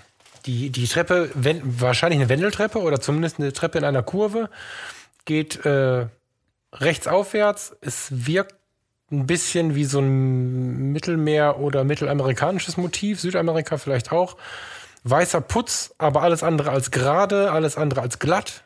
So, und schwarze Schiefer. Ist das Schiefer? Ich weiß gar nicht, aber wie Schiefer Wirkt so. Fuß, äh, ja, ja. Eine Frau geht diese Treppe hinauf mit einem sehr weit hochgeschnitzten Rock. Könnte aber auch ein Hemd sein oder, oder ein Laken, was sie sich nur umgestülpt, das kann man nicht erkennen, weil eine ganz extreme Bewegungsunschärfe drin steckt. Und du hast den rechts fest auf der Treppenstufe stehenden Fuß, den Schuh, sie hat so ein High Heel an in Rot, der sich abhebt, dadurch, dass alles andere nur schwarz-weiß ist und ihre Haut gebräunt ist. Ähm, es ist das einzige wirklich scharfe Element neben den Treppenstufen und sie ist in der Unschärfe, in der Bewegungsunschärfe total verwaschen. Und ich überlege die ganze Zeit, was dieses Bild, also was die große Faszination ist. Ist es plumpe Erotik? So habe ich überlegt. Wobei ich Erotik nicht plump kenne. Also für mich kann sich jetzt jeder Hörer im extremen oder sanften ausmalen, was auch immer er will. All das eh, grenzenlos, was sich jetzt jeder ausmalt, empfinde ich als sehr tiefe Geschichte. Mm, Aber meistens kann ich es halt beschreiben. Also wenn du mich jetzt nach drei Glas Whisky fragst, was ich an irgendwas erotisch finde, finde ich dafür Worte. In dem Fall reißt mich dieses Bild mit. Es gibt einfach so unglaublich viel Interpretationsspielraum. Also, was ist da los? Wer ist das? Hm, genau, das waren nicht meine Es Gedanken. könnte heißen, der rote Schuh. Also, es ist irgendwie eine vom Gefühl her junge, gebräunte Haut, mehr sehe ich nicht. Ein sehr eleganter Schuh, der irgendwie aber auch ein bisschen sexy ist. Ein so hochgerissener Ausschnitt, dass man fast eine Pobacke sehen würde, wenn es denn, na, die geht sogar bis über die Seite hinaus, ne? Kann man aber nicht sehen, weil es halt sehr unscharf ist. Wo geht sie hin? Wo rennt sie hin? Was hat sie an? Und durch diese Unklarheit, ob das jetzt ein Kleid ist oder ich kann nicht mal mehr sehen, bis wohin das geht, weil das so in den, in den Hintergrund sich verwischt. Es ist völlig offen, ob sie da irgendwie in einem Abenddress ist oder gerade aus dem Bett gesprungen ist und die Treppe hochjoggt. Alles unklar und ich finde es irgendwie hocherotisch und die meisten Fotos, die versuchen erotisch zu sein, finde ich nicht erotisch, aber dieses Bild, das reißt mich echt mit. Das würde ich mal aufhängen. Ja, ich glaube, der Trick an diesem Bild ist, jenseits von Gestaltung und hier Kontraste und Linienführungen und solchen Geschichten, das Bild ähm, lässt einen Film im Kopf ablaufen. Man stellt sich vor, wie war die Szene? Warum ist der Fotograf hinterher hergegangen? Wo geht die Frau hin? Warum ist das Kleid so hochgeschnitten? Wo sind die? Sind die im Urlaub? Kennt der die? Kennt der die nicht? Ich finde, da spielt sich total viel im Kopf ab. Ähm, Und das macht den Reiz des Bildes aus. Deswegen bleibt man in diesem Bild hängen, guckt es an und guckt es an und guckt es an und im Kopf, ja, spielen sich die wildesten Geschichten. Jeder interpretiert es ein bisschen anders. Ähm, und das macht ein super spannendes Bild einfach aus. Äh, richtig, richtig starkes Bild. Spannend. Ähm, ja, ich, also ich bin völlig verwirrt von mir selber, das merkst du auch, ne? Das ist irgendwie geil. Also geil. Äh, so eben nicht gemeint. Also äh, ultra spannend. Also das in einem weißen Passepartout, Chapeau. Mhm, ja, genau, genau. Das Bild muss groß in einem Passepartout an der Wand hängen. Stark. Ich überlege gerade ernsthaft, ob ich das mal anfragen soll. Also Seite ausschneiden und Passepartout finde ich immer schlecht, weil wir wollen alle Geld verdienen, so. Ne? ähm, ja, da muss ich mal drüber nachdenken. Auf jeden Fall. Finde ich. Ähm, Hast du noch eins? Mm, Ich habe keins mehr, aber wir können vielleicht zu Bildern übergehen, die wir nicht so verstehen. auch auch Ja, eine beliebte hatte- Kategorie. Genau, und ich habe gerade gesehen, dass wir beim Übertrag und dem übersichtlich machen von unseren verwirrten äh, Notizen haben wir äh, einen, einen Teil übersprungen. Den hast du noch gar nicht gesehen, glaube ich. Ähm, da ich hätte gerne ein Bild, über, über das wir diskutieren wollen. Hm, Habe ich übertragen? Habe ich das übertragen? Nee, ne? Ich glaube nicht. Ja, reiß es doch einfach mal an, ich lasse mich überraschen. Blätter, blättert ihr alle mal auf die Seite 151. Klasse, bitte Seite 151 aufschlagen. Sehr wohl. Blätterraschel.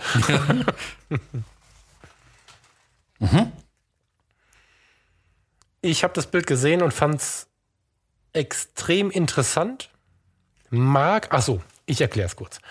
Zweigeteiltes Bild. In der Mitte ist eine, in ungefähr der Mitte ist eine Teilung. Man sieht rechts einen Duschvorhang. Dahinter eine ha, zugegebenermaßen nicht ganz so romantische Beleuchtung. Ich vermute, dass da ein relativ viereckiger Blitz steht. Ähm, die Silhouette einer Frau, die gerade in der Dusche steht. So, also spielt wieder mit Fantasie. Ähm, in der Mitte hast du so eine Trennung, eine räumliche Trennung. Ich vermute, das ist einfach die Trennung zum Bad oder irgendwas, weil links daneben, es ist so dunkel, dass ich es kaum erkennen kann, ist nicht klassisch der Rest des Badezimmers, sondern ein Hotelzimmer. Da geht das Bett das für los. mich aus. Genau genommen. Echt? Ja, ja, links diese, diese rote Fläche, da fängt das Bett an. Das ist die Lampen. Das ist in einem Hotelzimmer sehr wahrscheinlich gemacht. Er Aus schreibt es hier auch. Ähm, und Ja, warte, warte, äh, lies es nicht vor, bitte. Weil ich finde, dass sich in dem Text nämlich was findet. Also, du hast eine Hotelzimmersituation. Also, ich hätte jetzt auch ans Hotelzimmer gedacht. Ich habe es wahrscheinlich auch gelesen. Das Bett habe ich nicht gesehen. Aber das macht es nochmal interessanter. Also, ich finde die Lichtstimmung sehr schön auf der linken Seite. Wenn das rechts im Badezimmer ist, mag es auch eine Bade- Badezimmerbeleuchtung sein, dann ist es auch okay. Das Bild erzählt so eine Geschichte, die spannender kaum sein kann. Jetzt kann sich da jemand morgens, weil es noch dunkel ist, im Winter für die Arbeit fertig machen und zur Arbeit fahren. Haha. Oder da ist ein Paar in einem Hotelzimmer, der Fotograf macht das Foto von, von seiner Muse da in der Dusche und was gleich noch passieren könnte im Laufe der Nacht, kann sich jeder von uns ausmalen. Ich finde, dass das Bild sehr viel Raum für Popkino gibt. Das ist schon wieder Sex, ne? Naja, denken wir nicht tiefer drüber nach. Ähm, und es ist ein richtiges Storytelling, finde ich. So, jetzt kommt aber die Herangehensweise. Mm, mm, mm, mm, mm, mm. Als meine Frau unter der Dusche stand, habe ich mich sofort. Was? soll ich es vorlesen? Hat Ah, mich sofort. nein, ich habe das auch nicht verstanden. Also, die Frau stand unter der Dusche und hat sich sehr darüber gefreut, wie das Licht so miteinander interagiert und sie quasi als äh, Silhouette da hervorgehoben wird. Das hat ihn sehr fasziniert. Jetzt kommt's. Bis ich das Stativ aus dem Auto geholt hatte und alles richtig ausgerichtet war, musste meine Frau ausharren, Ausrufezeichen. Zugegebenermaßen eine Zumutung, aber ich habe mich auch wirklich beeilt. What the fuck? Ich, zerstört mir, ehrlich gesagt, die ganze Geschichte. Vielleicht hätte ich es nicht wissen wollen. Das ist wahrscheinlich so dieses vom nicht wissen wollen. Da kommt aber wieder der völlig unlogische, mh, emotionale Mensch wieder in mir hoch. Ich finde halt, man darf inszenieren. Er hätte sie sogar in die Dusche hineinschicken dürfen, wenn sie schon zehnmal geduscht hat. Wenn sie es schön gefunden hätte. Also, ich habe jetzt das Bild. Der Papa rennt zum Auto. Die Frau muss weiter frieren, hat schon Froschfinger. Der Papa baut das Stativ auf. Da habe ich vielleicht von meinem Vater auch noch ein Trauma, weil sobald das Stativ kam, war vorbei. Alle durften sich 20 Minuten nicht bewegen. so, weißt du, das war echt schlimm, ne? Stativ hieß, oh Gott. So, bis das er alles ausgerichtet hat. Und zugegebenermaßen, es war eine Zumutung. Von der Situation, die ich gerade so schön beschrieben habe, ist nichts mehr da. Also, ich, mir fiel dazu, kennst du das, wenn man so in Gedanken Sätze schreibt? Mir passiert das immer, dass ich dann sowas schreibe. Und ich habe irgendwie gestern Nacht dazu geschrieben, ja, Inszenierung ist okay, Wenn sie aber keinen Bock mehr hat, zerbröselt es meine Ambition, das Bild zu machen. Das war das Erste. Und dann habe ich so eine halbe Stunde später bin ich wieder zu dem Bild zurückgerutscht und habe dann nochmal geschrieben, ich weiß gar nicht, ob wir, müssen wir ein bisschen aufpassen jetzt, ne? Die Lust des Gegenübers nährt das eigene Verlangen, Ausrufezeichen. Mhm. Vergeht diese Lust im Gegenüber, vergeht auch das Verlangen in mir. Das ist jetzt eine Parallele zu, darf ich das sagen? Ich weiß das gar nicht. Jeder hat mich verstanden. Mhm. Heißt also, wenn, wenn, mein, wenn mein Gegenüber die große Lust verspürt, das, was auch immer wir da gerade tun wollen, in dem Fall nur ein Foto machen, ähm, verspürt, dann nährt das meine Lust und mein Verlangen danach. Wenn meine Frau unter der Dusche oder das Mädchen, was da unter der Dusche steht oder wer auch immer das gerade ist, sich gerade den Arsch abfriert, während ich meine Kamera ausrichten muss, ist das Foto für mich per se. Das, mag, das kann ich gar nicht mehr machen. Weil ich einfach kein. Kennst du das? Also, ich wollte mit dir darüber diskutieren, weil mich interessiert, was du dazu denkst. Mhm. Kannst du das so konsumieren? Ja. Oder verstehst du meinen Gedanken, dass dieses Foto für mich uninteressant ist? Ähm, ich finde, das Bild, wenn man die Erklärung abdeckt, ist das Bild besser. Ich finde die Geschichte, ja, ja, genau. hier zu wissen, ja, was, tatsächlich sag. los ist, ruiniert das Bild. Nicht, also ruiniert nicht, aber es nimmt dem Bild viel seiner Magie, finde ich. Ähm, und wenn man dann erstmal die Erklärung für das, das Zustandekommen des Bildes kennt, ähm, finde ich, dann fallen einem auch Dinge auf an dem Bild, die man dann erst bemerken kann. Ich finde ihre Haltung zum Beispiel unnatürlich. Ihre Haltung mm. drückt für mich aus, ich stehe hier schon eine Weile und ich habe keine Lust mehr. Das wäre mir aber nicht aufgefallen, wenn ich es nicht gewusst hätte. Sie kann aber auch mit dem Duschstrahl spielen. Ja, aber das, ich finde, mm. die, die Arme, die sind so ein bisschen. Mm. Halt deine Arme hoch. Das wirkt wie, wie eine. Wir hatten das schon mal auch beim authentischen Porträt. Es wirkt wie eine Posing-Anweisung. Ja. Und ich finde, ich. Jetzt nach der Erklärung, die links steht, zugegebenermaßen, sehe ich die wie soll man sagen, das, das Handwerk, das dahinter steckt in dem Bild. Und das, das, das nimmt mir die Magie an den Bildern. Ich versuche Bilder Hast immer nicht handwerklich zu betrachten. Ich mag es, wenn ich Bilder einfach nur schön finden kann. Und ich will nicht wissen, Blendezeit, wo, war, wo stand das Licht. Ähm, ich will es ganz oft wissen, aber nicht bei einer erzählten Geschichte, die nicht wahr ist. Ja, das auch. Also das macht es dann noch schlimmer, genau. Und wenn ich eine Geschichte konstruiere, ich gehe jetzt mit einem Mädel, was fotografiert werden möchte, in dieses Hotel und möchte diese Duschsituation fotografieren, dann bringe ich uns in die Stimmung, dass wir Bock haben, das zu tun und sie weiß auch, welche Stimmung ich auch einfangen möchte und so. Und dann ist es für mich sogar authentisch, obwohl es ja doch irgendwie inszeniert ist. Mhm. Ähm, kennst, hörst du Bilder? Kannst du das verstehen, die Frage? Mhm. Also ich höre Bilder ganz oft. Und wenn ich dieses Bild anschaue, ich habe zuerst das Bild angeschaut, höre ich unter Umständen, weiß ich nicht, leise Jazzmusik, irgendein Hintergrundgedudel, was aber sehr launchig entspannt ist. Ich höre diese Dusche. Ähm, ich höre vielleicht das Klimpern von zwei Whisky- oder Weingläsern oder irgendwas, was man, die man sich gerade zurechtstellt, während sie da duscht. Ich bin tiefenentspannt so auch irgendwie gespannt, was passiert da jetzt? So, das passiert beim Anschauen des Bildes. Dann habe ich den Kram gelesen. Dann höre ich scheppernde Treppenstufen, eine meckernde Frau, äh, Stativgerappel. Moment noch, Schatz, Moment noch, Schatz, mir jetzt kalt langsam. So, das ganze Bild ist für mich Schrott. Mhm. Das ist ja, wie gesagt, die, die Erklärung. Das Wie ja, ruiniert es ja, ja, in dem Moment leider ein bisschen. Wie gesagt, das würde mich, wenn, wenn, wenn jemand diese Bilder mit anschaut, um Himmels Willen, meldet euch dazu. Mich würde interessieren, was das mit anderen Menschen macht. Mhm. Also in Verbindung mit der Beschreibung. Es ist natürlich dann schade, dass am Ende dieser ausführlichen Beschreibung zu sagen, schaut es euch ohne Beschreibung an, aber so. das bringt jetzt nicht mehr so viel. Ja. Wir üben ja noch. Genau. Der Buchclub lernt. Wir finden uns noch. Aber das ist vielleicht eine gute Überleitung zu den Bildern, die ich rausgesucht habe, über die ich mit dir reden möchte, wo ich auch so unter die Überschrift verstehe ich nicht gesetzt habe. Ähm, mhm. Geht nicht genau auf dieses Thema ein. Und zwar, ich versuche jetzt mal beispielhaft kurz zwei Bilder zu picken aus der Liste, die ich da dazu aufgeschrieben habe. Das war auch so einer der, der Punkte, wo ich anfangs ein bisschen mit dem Buch oder mit dem, ja, mit dem Künstler vielleicht auch ein Stück weit gehadert habe. Und zwar auf der Seite, ne, wo ist es? Die Seite 19 und die Seite 39 zum Beispiel. Ähm, sicherlich. 19. Ich komme, warte. Die Seite 19, ähm, da sieht man wie ein bisschen so Folie oder sowas, die jemand an eine Wand geklebt hat, weggezogen wurde von der Wand und drunter kommt hervor, dass die, also man kann es auch in der Beschreibung dann links lesen, dass die äh, russischen Besatzer damals wohl Unebenheiten in den Wänden mit Zeitungen ausgeglichen haben, die sie mit Kleister dahin geklebt, äh, geklebt haben. An nicht nur in Russland. Nicht nur in Russland. äh, ein total spannendes Bild. Ähm, schön gemacht, wirklich. Also er hat da wirklich ein, ein schönes Detail eingefangen äh, an diesem Maus. Ein ganz graues Bild. Äh, die Folie, die von der Wand gezogen wird, ist leuchtend orange und diese Zeitung, die drunter vorkommt, ist so eine, wie so eine uralte, vergilbte Zeitung halt aussieht, ziemlich gelb.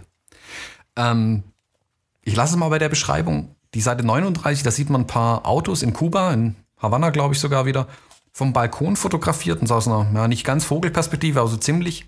Da steht so ein alter grauer Oldtimer neben so einem kleinen gelben Mofa-Taxi. Ähm, ich glaube, Koko-Taxis nennen dies, weil sie aussehen wie kleine Kokosnüsse mehr oder weniger. Ähm, das leuchtend gelb ist auf einer sehr dunklen Straße. Ähm, an sich auch ein schönes Bild. Das Problem, das ich mit beiden Bildern habe, und davon gibt es noch ein paar in dem Buch, ist, ich kann sehen, wie an dem Bild gearbeitet wurde. Also ich kann einfach an vielen Stellen sehen, dass hier mit Photoshop viel gedreht wurde. Und mhm. das ist für mich so ein bisschen wie das mit dem Stativ. Ähm, wenn mir das jemand zu sehr erklärt, finde ich manche Bilder nicht mehr gut. Und hier ist es genauso, ich sehe, wie das Bild aufgebaut ist. Ich sehe bei diesem Bild mit der Tapete zum Beispiel, da ist es orange ins Unendliche hochgedreht worden an dieser weggezogenen Folie, wenn die überhaupt orange war, wenn es nicht zusätzliche Farbe hier aufgebracht wurde. Drunter die Zeitung ist sicherlich auch massiv an, den, an der Sättigung gedreht worden und vermutlich auch an der Folie, die vorne drauf ist. Die war vermutlich gar nicht grau, sondern die war. Das ist keine Folie, das ist ganz normal. Tapete irgendwas. Also ja, es eine Tapete sein oder Latexanstrich so oder so. Ja, also da gibt es ganz, ganz, und bei den, bei, den, bei den Autos auch, da sieht man zum Teil die Ränder, wo eben mit Pfadwerkzeug nachgezogen wurde, um ähm, Masken reinzuziehen und so weiter. Und das finde ich halt schade, wenn mir das auffällt, weil dann sehe ich, dass so viel in dem Bild gedreht worden ist. Ich respektiere total die Kunst und die Bilder und ich finde sie auch schön. Ich finde es nur schade, dass man so, dass ich sehen kann. Auf den relativ ersten Blick eigentlich. Naja, das Ding ist, glaube ich, also bei den Autos sehe ich es nicht so deutlich. Ich weiß, was du meinst, aber das schreibt mich noch nicht so an. Bei diesem Tapetenstück ist es halt so, dass du auch jetzt nicht Photoshop-Profi sein musst, sondern jeder Betrachter bleibt ein bisschen dran hängen, glaube ich.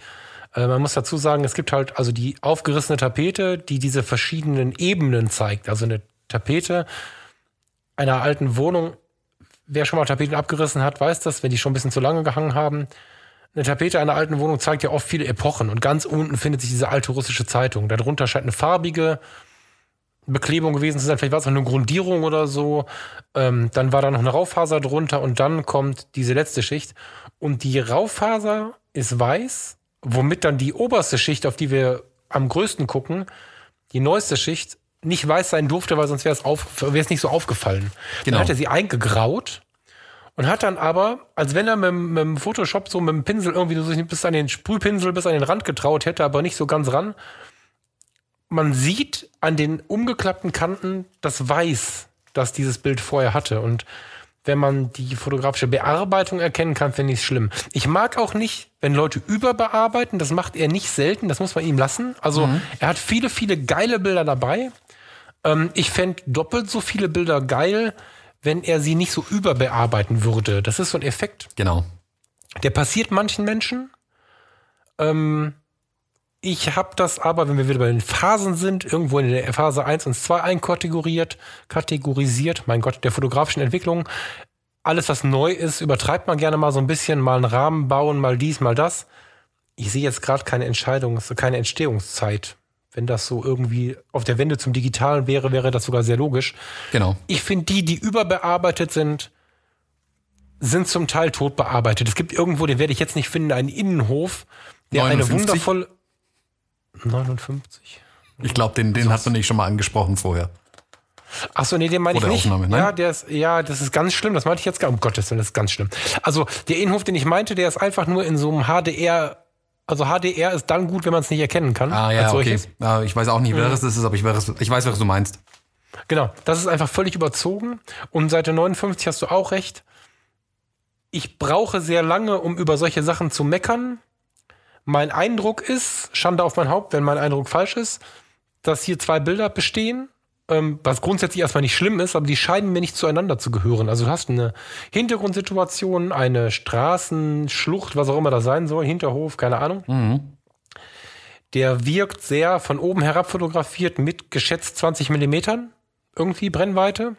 Und davor steht im Vordergrund ein Mann am linken, in der linken Bildhälfte der eigentlich bei dieser Hintergrundperspektive da nicht so stehen kann. Also nicht so gerade im Raum. Eigentlich muss der da rein operiert worden sein, mit einer anderen Brennweite fotografiert. Mhm. So wirkt es zumindest. Wenn es nicht so ist, ich könnte es verwetten, dass das zwei Fotos sind, weil ich zwei verschiedene Brennweiten sehe. Der Mann, der ist irgendwo bei 50 bis 80 Millimetern aufgenommen und der Hintergrund hat so 20 Millimeter. Wenn dem nicht so ist, dann hat die Photoshopperei, die getrennt also Hintergrund und Vordergrund sind definitiv getrennt gefotoshoppt, so viel Wirkung, dass das Bild in sich nicht mehr stimmig wirkt. Also da bin ich auch kein Fan von. Der hätte sich, aber das ist nur meine persönliche Meinung. Ne? Wie gesagt, der Mann hat ein Jahr vor meiner Geburt angefangen, sich damit zu beschäftigen. Ich will nicht zu sehr bashen. Aber das Buch wäre deutlich hochwertiger, wenn Photoshop deutlich kleinere äh, eine deutlich kleinere Relevanz gehabt hätte. Ja, das stimmt. Jein, jein, da habe ich mich mittlerweile ein bisschen damit abgefunden, dass es halt sein, oh Gott, das kommt's wieder, sein Stil ist, ähm, die Bilder mit Photoshop sehr stark zu bearbeiten. Was mich stört, ist, wenn es nicht gut gemacht ist. Also, ja, das meinte ich. Genau, was also gerade bei dem stark Bild hier, bearbeitet ist, hat er aber auch dann nicht. Genau, also diese gemacht, die Seite 59, wir haben es uns gemeinsam angeguckt, dann ist uns auch aufgefallen, dass es zwei Bilder sein müssen, die einfach nicht zueinander passen. Da passt weder die Belichtung so hundertprozentig zueinander, noch die Brennweite. Auch da ist auch der Schärfeverlauf ist ja gar nicht real irgendwie abbildbar. Der Mann müsste eigentlich bis zur Hüfte fast in der Straße stecken, um das Bild realistisch fotografieren zu können. Ähm, also ganz, ganz komisch. Und wie gesagt, das, das, das reißt mich dann so raus. Das, das raubt mir die Illusion ähm, dieser mhm. Bilder. Wenn ich mhm. sehe, wie es gemacht wird. Ich, ich denke, jeder kann es nachvollziehen, wenn, wenn in einem Film das große böse Monster irgendwie um die Ecke kommt und man sieht genau, das ist ein, ein Typ in einem Anzug. dann ist die Illusion weg ja. und dann ist es ruiniert, dann lacht man über den Film. Und das ist ja nicht ja. das, was passieren soll, wenn man das Monster sieht. Das soll ja dann, oh, erschreckend, ja, Monster. Und genau das passiert für mich bei den Bildern manchmal. Ja, also nichts gegen Photoshop, sondern ähm, genau. Äh, okay, ich nehme es zurück. Äh, wenn er, also Photoshop ist überall dabei und ich gebe ihm auch recht, dass er sagt, ein leerer Platz ohne die zwei störenden Mülltonnen ist ein schönerer Platz, das darf so sein. Genau. Ähm, er hat es oft übertrieben und übershoppt als Stilmittel nehmen wir es mal ganz wertschätzend, das ist dann nicht so meins. Genau. Ja. So. Ich bin ganz gespannt. Du musst zum nächsten Bild gehen. Ich finde das nächste Bild nämlich interessant. Äh, von den Bildern, die ich hier aufgeschrieben hatte. Ja. Achso, ich hätte das jetzt gar nicht mehr reingenommen. Schau. Das musst du noch mit reinnehmen. Bitte. Ah ja, okay. Jetzt weiß ich auch, was du meinst. Und zwar die Seite 67. Nee. Das habe ich aber nach 59. Meinst du die 47? Ah ja, die meine ich. Ja, die Seite 47. ja, okay, lass uns darüber auch noch sprechen. Seite 47 zeigt auch eine Straßenszene äh, aus Kuba, Havanna, würde ich behaupten, äh, mhm. dem Verfall der Gebäude nach. Ähm, wo ein Junge, keine Ahnung wie alt er ist, zwölf, ähm, an der Straße steht und mit einem Holzstock einen Ball weghaut. Der Ball fliegt dann so ein bisschen quer durch und auch geht in der Unschärfe so ein Stück weit schon wieder unter. Ähm, ein richtig tolles Street-Bild eigentlich was ich eigentlich super, super klasse fand und wie es so ist, wenn man ein Bild richtig gut findet, verweilt man auf diesem Bild. Ähm, und irgendwann ist mir aufgefallen, dass seine Hose eingefärbt ist. Ach so. Und jetzt ist das Problem, wenn es einmal aufgefallen ist, dass deine Hose mit dem Fahrtwerkzeug nachgezogen wurde und rot gefärbt wurde, kannst du es nicht mehr nicht sehen. Ich kann mich nicht mehr auf die Schönheit des Bildes konzentrieren. Ach krass. Jetzt hast du es auch gesehen, gell? Ah, krass, ja, ich habe es vorher nicht gesehen. Ja, ja, genau. Das ist genau der Punkt, den ich meine. Das, und das reißt mich jetzt aus dem Bild raus. Das Bild wäre so geil, wenn ich das nicht gesehen hätte. Also Entschuldigung jedem, mhm. den ich jetzt dieses Bild ruiniert habe.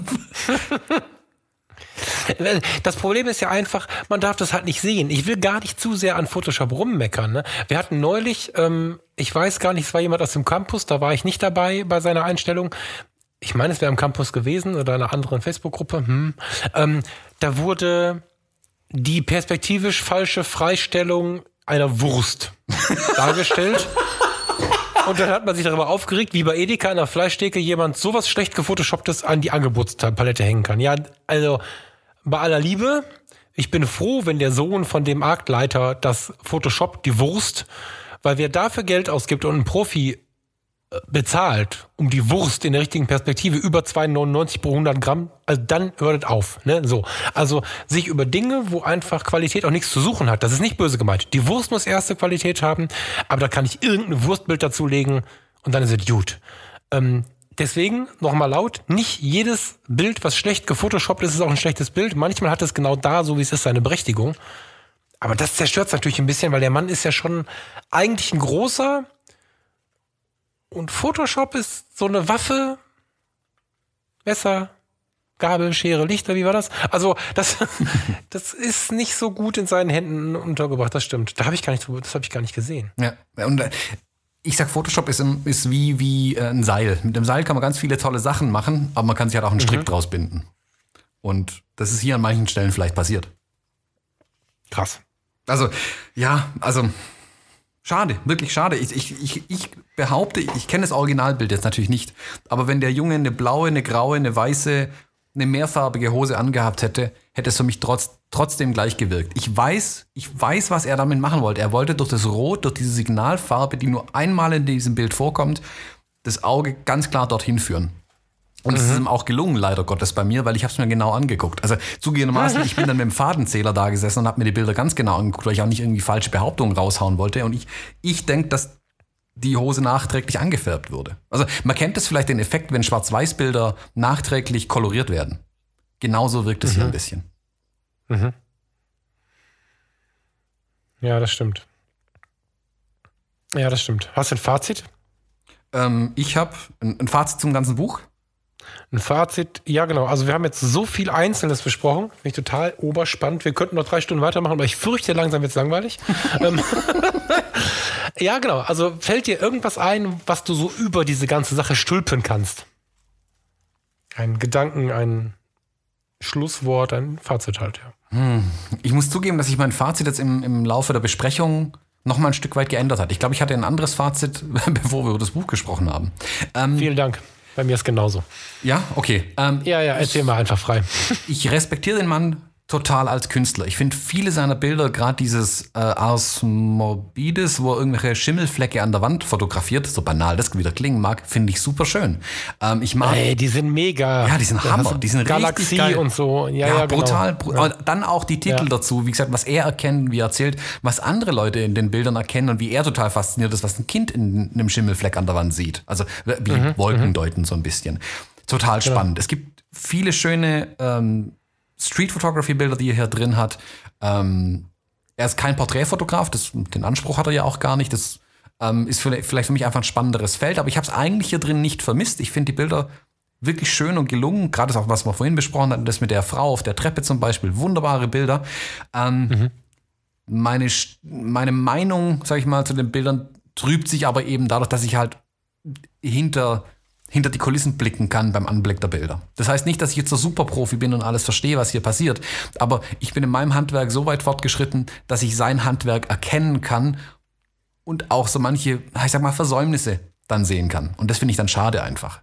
Ähm, in einem Nicht-Fotografen fallen solche Dinge vielleicht gar nicht auf. Die sehen da einfach nur faszinierend schöne Bilder und dann auch Haken dran, dann ist es auch super. Für mich trübt es den Gesamteindruck der Bilder. Aber, ganz großes Aber, was er hier textlich abliefert, seine Erklärungen zu, sehr, zu den Bildern, zu, zur Fotografie, zu Regeln in der Fotografie, zu, zu Stil, zum Bildaufbau, zur Komposition, zur Lichtführung, zur Augen, wie man das Auge über ein Bild führen muss, äh, das Auge des Betrachters hier führen muss.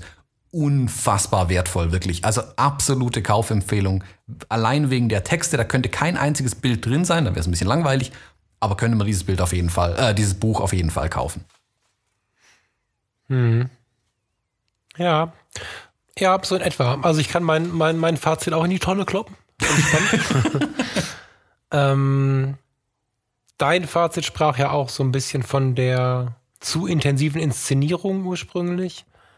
Darauf hatte ich ursprünglich geantwortet oder antworten wollen, dass ich seine Art und den verwendeten Grad der Inszenierung sehr authentisch empfinde, für sehr authentisch empfinde weil er in vielen Punkten diese Inszenierung intellektuell hochwertig und emotional passieren lässt. Also als mhm. Beispiel hatte ich mir da aufgeschrieben, die Tränen eines Models. Also du triffst dich und ich, ich gehe ja nicht zum Shooten. Ne? So manche Leute gehen zum Shooten. Ähm, wir beschäftigen uns miteinander, wir sprechen übereinander und wenn wir eine Emotion abbilden wollen, dann versuchen wir uns in diese Emotion zu bringen. Mhm. So, das ist für mich dann authentisch, obwohl es natürlich irgendwie auch inszeniert ist. Aber nicht, mach mal die Mundwinkel runter und nimm mal hier die Zwiebel, sondern lass uns in diese Emotion gehen. nimm mal das gibt's. Das ist, ja, das ist nicht selten. Glaub mal, wie viele, glaub mal, wie viele zu einem TFP-Shooting rennen mit einer Zwiebel in der Tasche. Frag mal rum. Mhm, okay. Ähm, Hatte ich noch nie. Kein Witz. Ja, ich habe das auch noch nie gehabt, aber ich habe das gesehen. Ähm, oder von den Models gehört nachher. Du hast ja gar keine Zwiebel. also, äh, lange Rede, kurzer Sinn. Das, was er größtenteils liefert und inszeniert, finde ich grundsätzlich erstmal gut. In den meisten Fällen ist es fotografisch extrem hochwertig. Leider, ich sehe das ja als ein anderes Thema. Für mich ist Photoshop nicht Fotografie, sondern Computermeierei. Mhm. Oder PC-Bearbeiterei, Spielerei, Post-Production, wir können ganz viele Worte finden. Fotografisch finde ich den großartig. Post-Production ist fast mangelhaft muss ich echt sagen, dass, also ich, mir steht es nicht zu, eine wirkliche Note zu vergeben, weil ich auch kein Photoshopper bin. Aber so sehr zu sehen, was da passiert, hm, hat mich jetzt auch ein bisschen geschockt. Du hast mich da zugegebenermaßen noch ein bisschen drauf gezogen, aber in manchen Fällen ist es mir schon aufgefallen. Hm, und wenn ich es nicht bemerkt habe, weil er es schlecht geshoppt hat, muss ich gestehen, dass die ein oder andere Beschreibung die Illusion zerstört hat. Vielleicht ist es aber auch der Moment, der interessant ist kann man drüber streiten jetzt. Mhm. Aber die Beschreibung in dem Hotelzimmer und der Dusche zum Beispiel, die ist ein Trauma für mich. Also ich, das ist ganz schlimm. Ähm, aber Ausrufezeichen, fotografisch mega und ähm, ja, didaktisch formuliert, in, also ausgeschrieben, unfassbar gut. Das, das Beste, was ich je über Fotografie gelesen habe, muss ich sagen. Kann ich guten Gewissens so sagen, ja. Ja, also ich, ich sehe das Buch wirklich als eine meiner Top-Empfehlungen für Fotografen. Ja. Ja. Gott, da hätte, das war jetzt ein Buchclub, da hätte ich Bock gehabt, den in großer Runde zu machen, weißt du das? Ja, in so einer Bücherei. Stimmt. Weißt du, so ein kleiner Buchladen. Es gibt Kaffee, Bier oder Wein oder Wasser. Und das, das wäre geil gewesen. Mhm. Ist vielleicht mal eine Idee, ne? Mhm. Fragen wir mal ein paar Buchhändler an. Wir können mal bei Amazon nachfragen, wo wir ja, ins Lager ja, sitzen also, dürfen. bevor wir, das ist auch geil, bevor wir einen äh, Buchhändler anfragen, äh, bräuchten wir erstmal Autoren. Mhm. Wenn du einen Autoren hast, äh, dann, also wenn uns ein Autor eines Fotobuchs zuhört, der sein Fotobuch mit ESBN verlegt hat, vielleicht nicht als Books on Demand, sondern tatsächlich verlegt hat, dann sehr gerne. Ähm, das ist eine schöne Idee. Haben wir nicht drüber gesprochen vorher, fiel mir gerade so ein. Mhm. Also wer möchte, dass wir mit einer Zwiebel auf einem Stativ sein Buch verreißen, ähm, sollte ich bitte Nein, wir machen so ein Talk-Format. Wir sitzen zusammen in der Buchhandlung und diskutieren darüber mit denen, die zu Gast sind. Mhm. Ja, wäre spannend. Eine Podiumsdiskussion bei Wein. Mhm. Ein romantischer Gedanke. ja, Thomas, wir müssen mal zum Ende kommen. Ja, ich glaube auch. Ich gucke hier so auf die Uhr. Ja, wir müssen zum Ende kommen. Alter. Ja. Diesmal haben wir es echt ausführlich besprochen, Falk. Ja, ich bin gespannt. Da müsst ihr mal was zu sagen, liebe Leute. Ist das äh, ja, zu lang? Ja, schreibt uns, wenn ihr noch zuhört. Dazu kann man, wenn wir schon im Labern sind, mal kurz noch eine kurze Geschichte erzählen. Am Anfang, ganz, ganz am Anfang, haben wir natürlich überlegt, was machen wir jetzt? Talkformat war uns klar. Dann haben wir so Zahlen gehört, wie die Leute hören nicht länger zu als sieben Minuten, die Leute hören nicht länger zu als 20 Minuten und wir sind nie unter einer Stunde gekommen. Es gibt sogar eine Episode, die geht über drei Stunden, die ist nicht veröffentlicht, aber die geht über drei Stunden. Ähm, bis jetzt klappte das ganz gut, aber das sind jetzt, Thomas, wie lange ist das abzüglich? Hm, zwei Stunden. Stunden? Anderthalb bis zwei Stunden müssten sein. Alter. Dann schönen Tag zusammen. Wir müssen weiterziehen. Ja, bis zum nächsten Mal. Tschüss. Tschüss.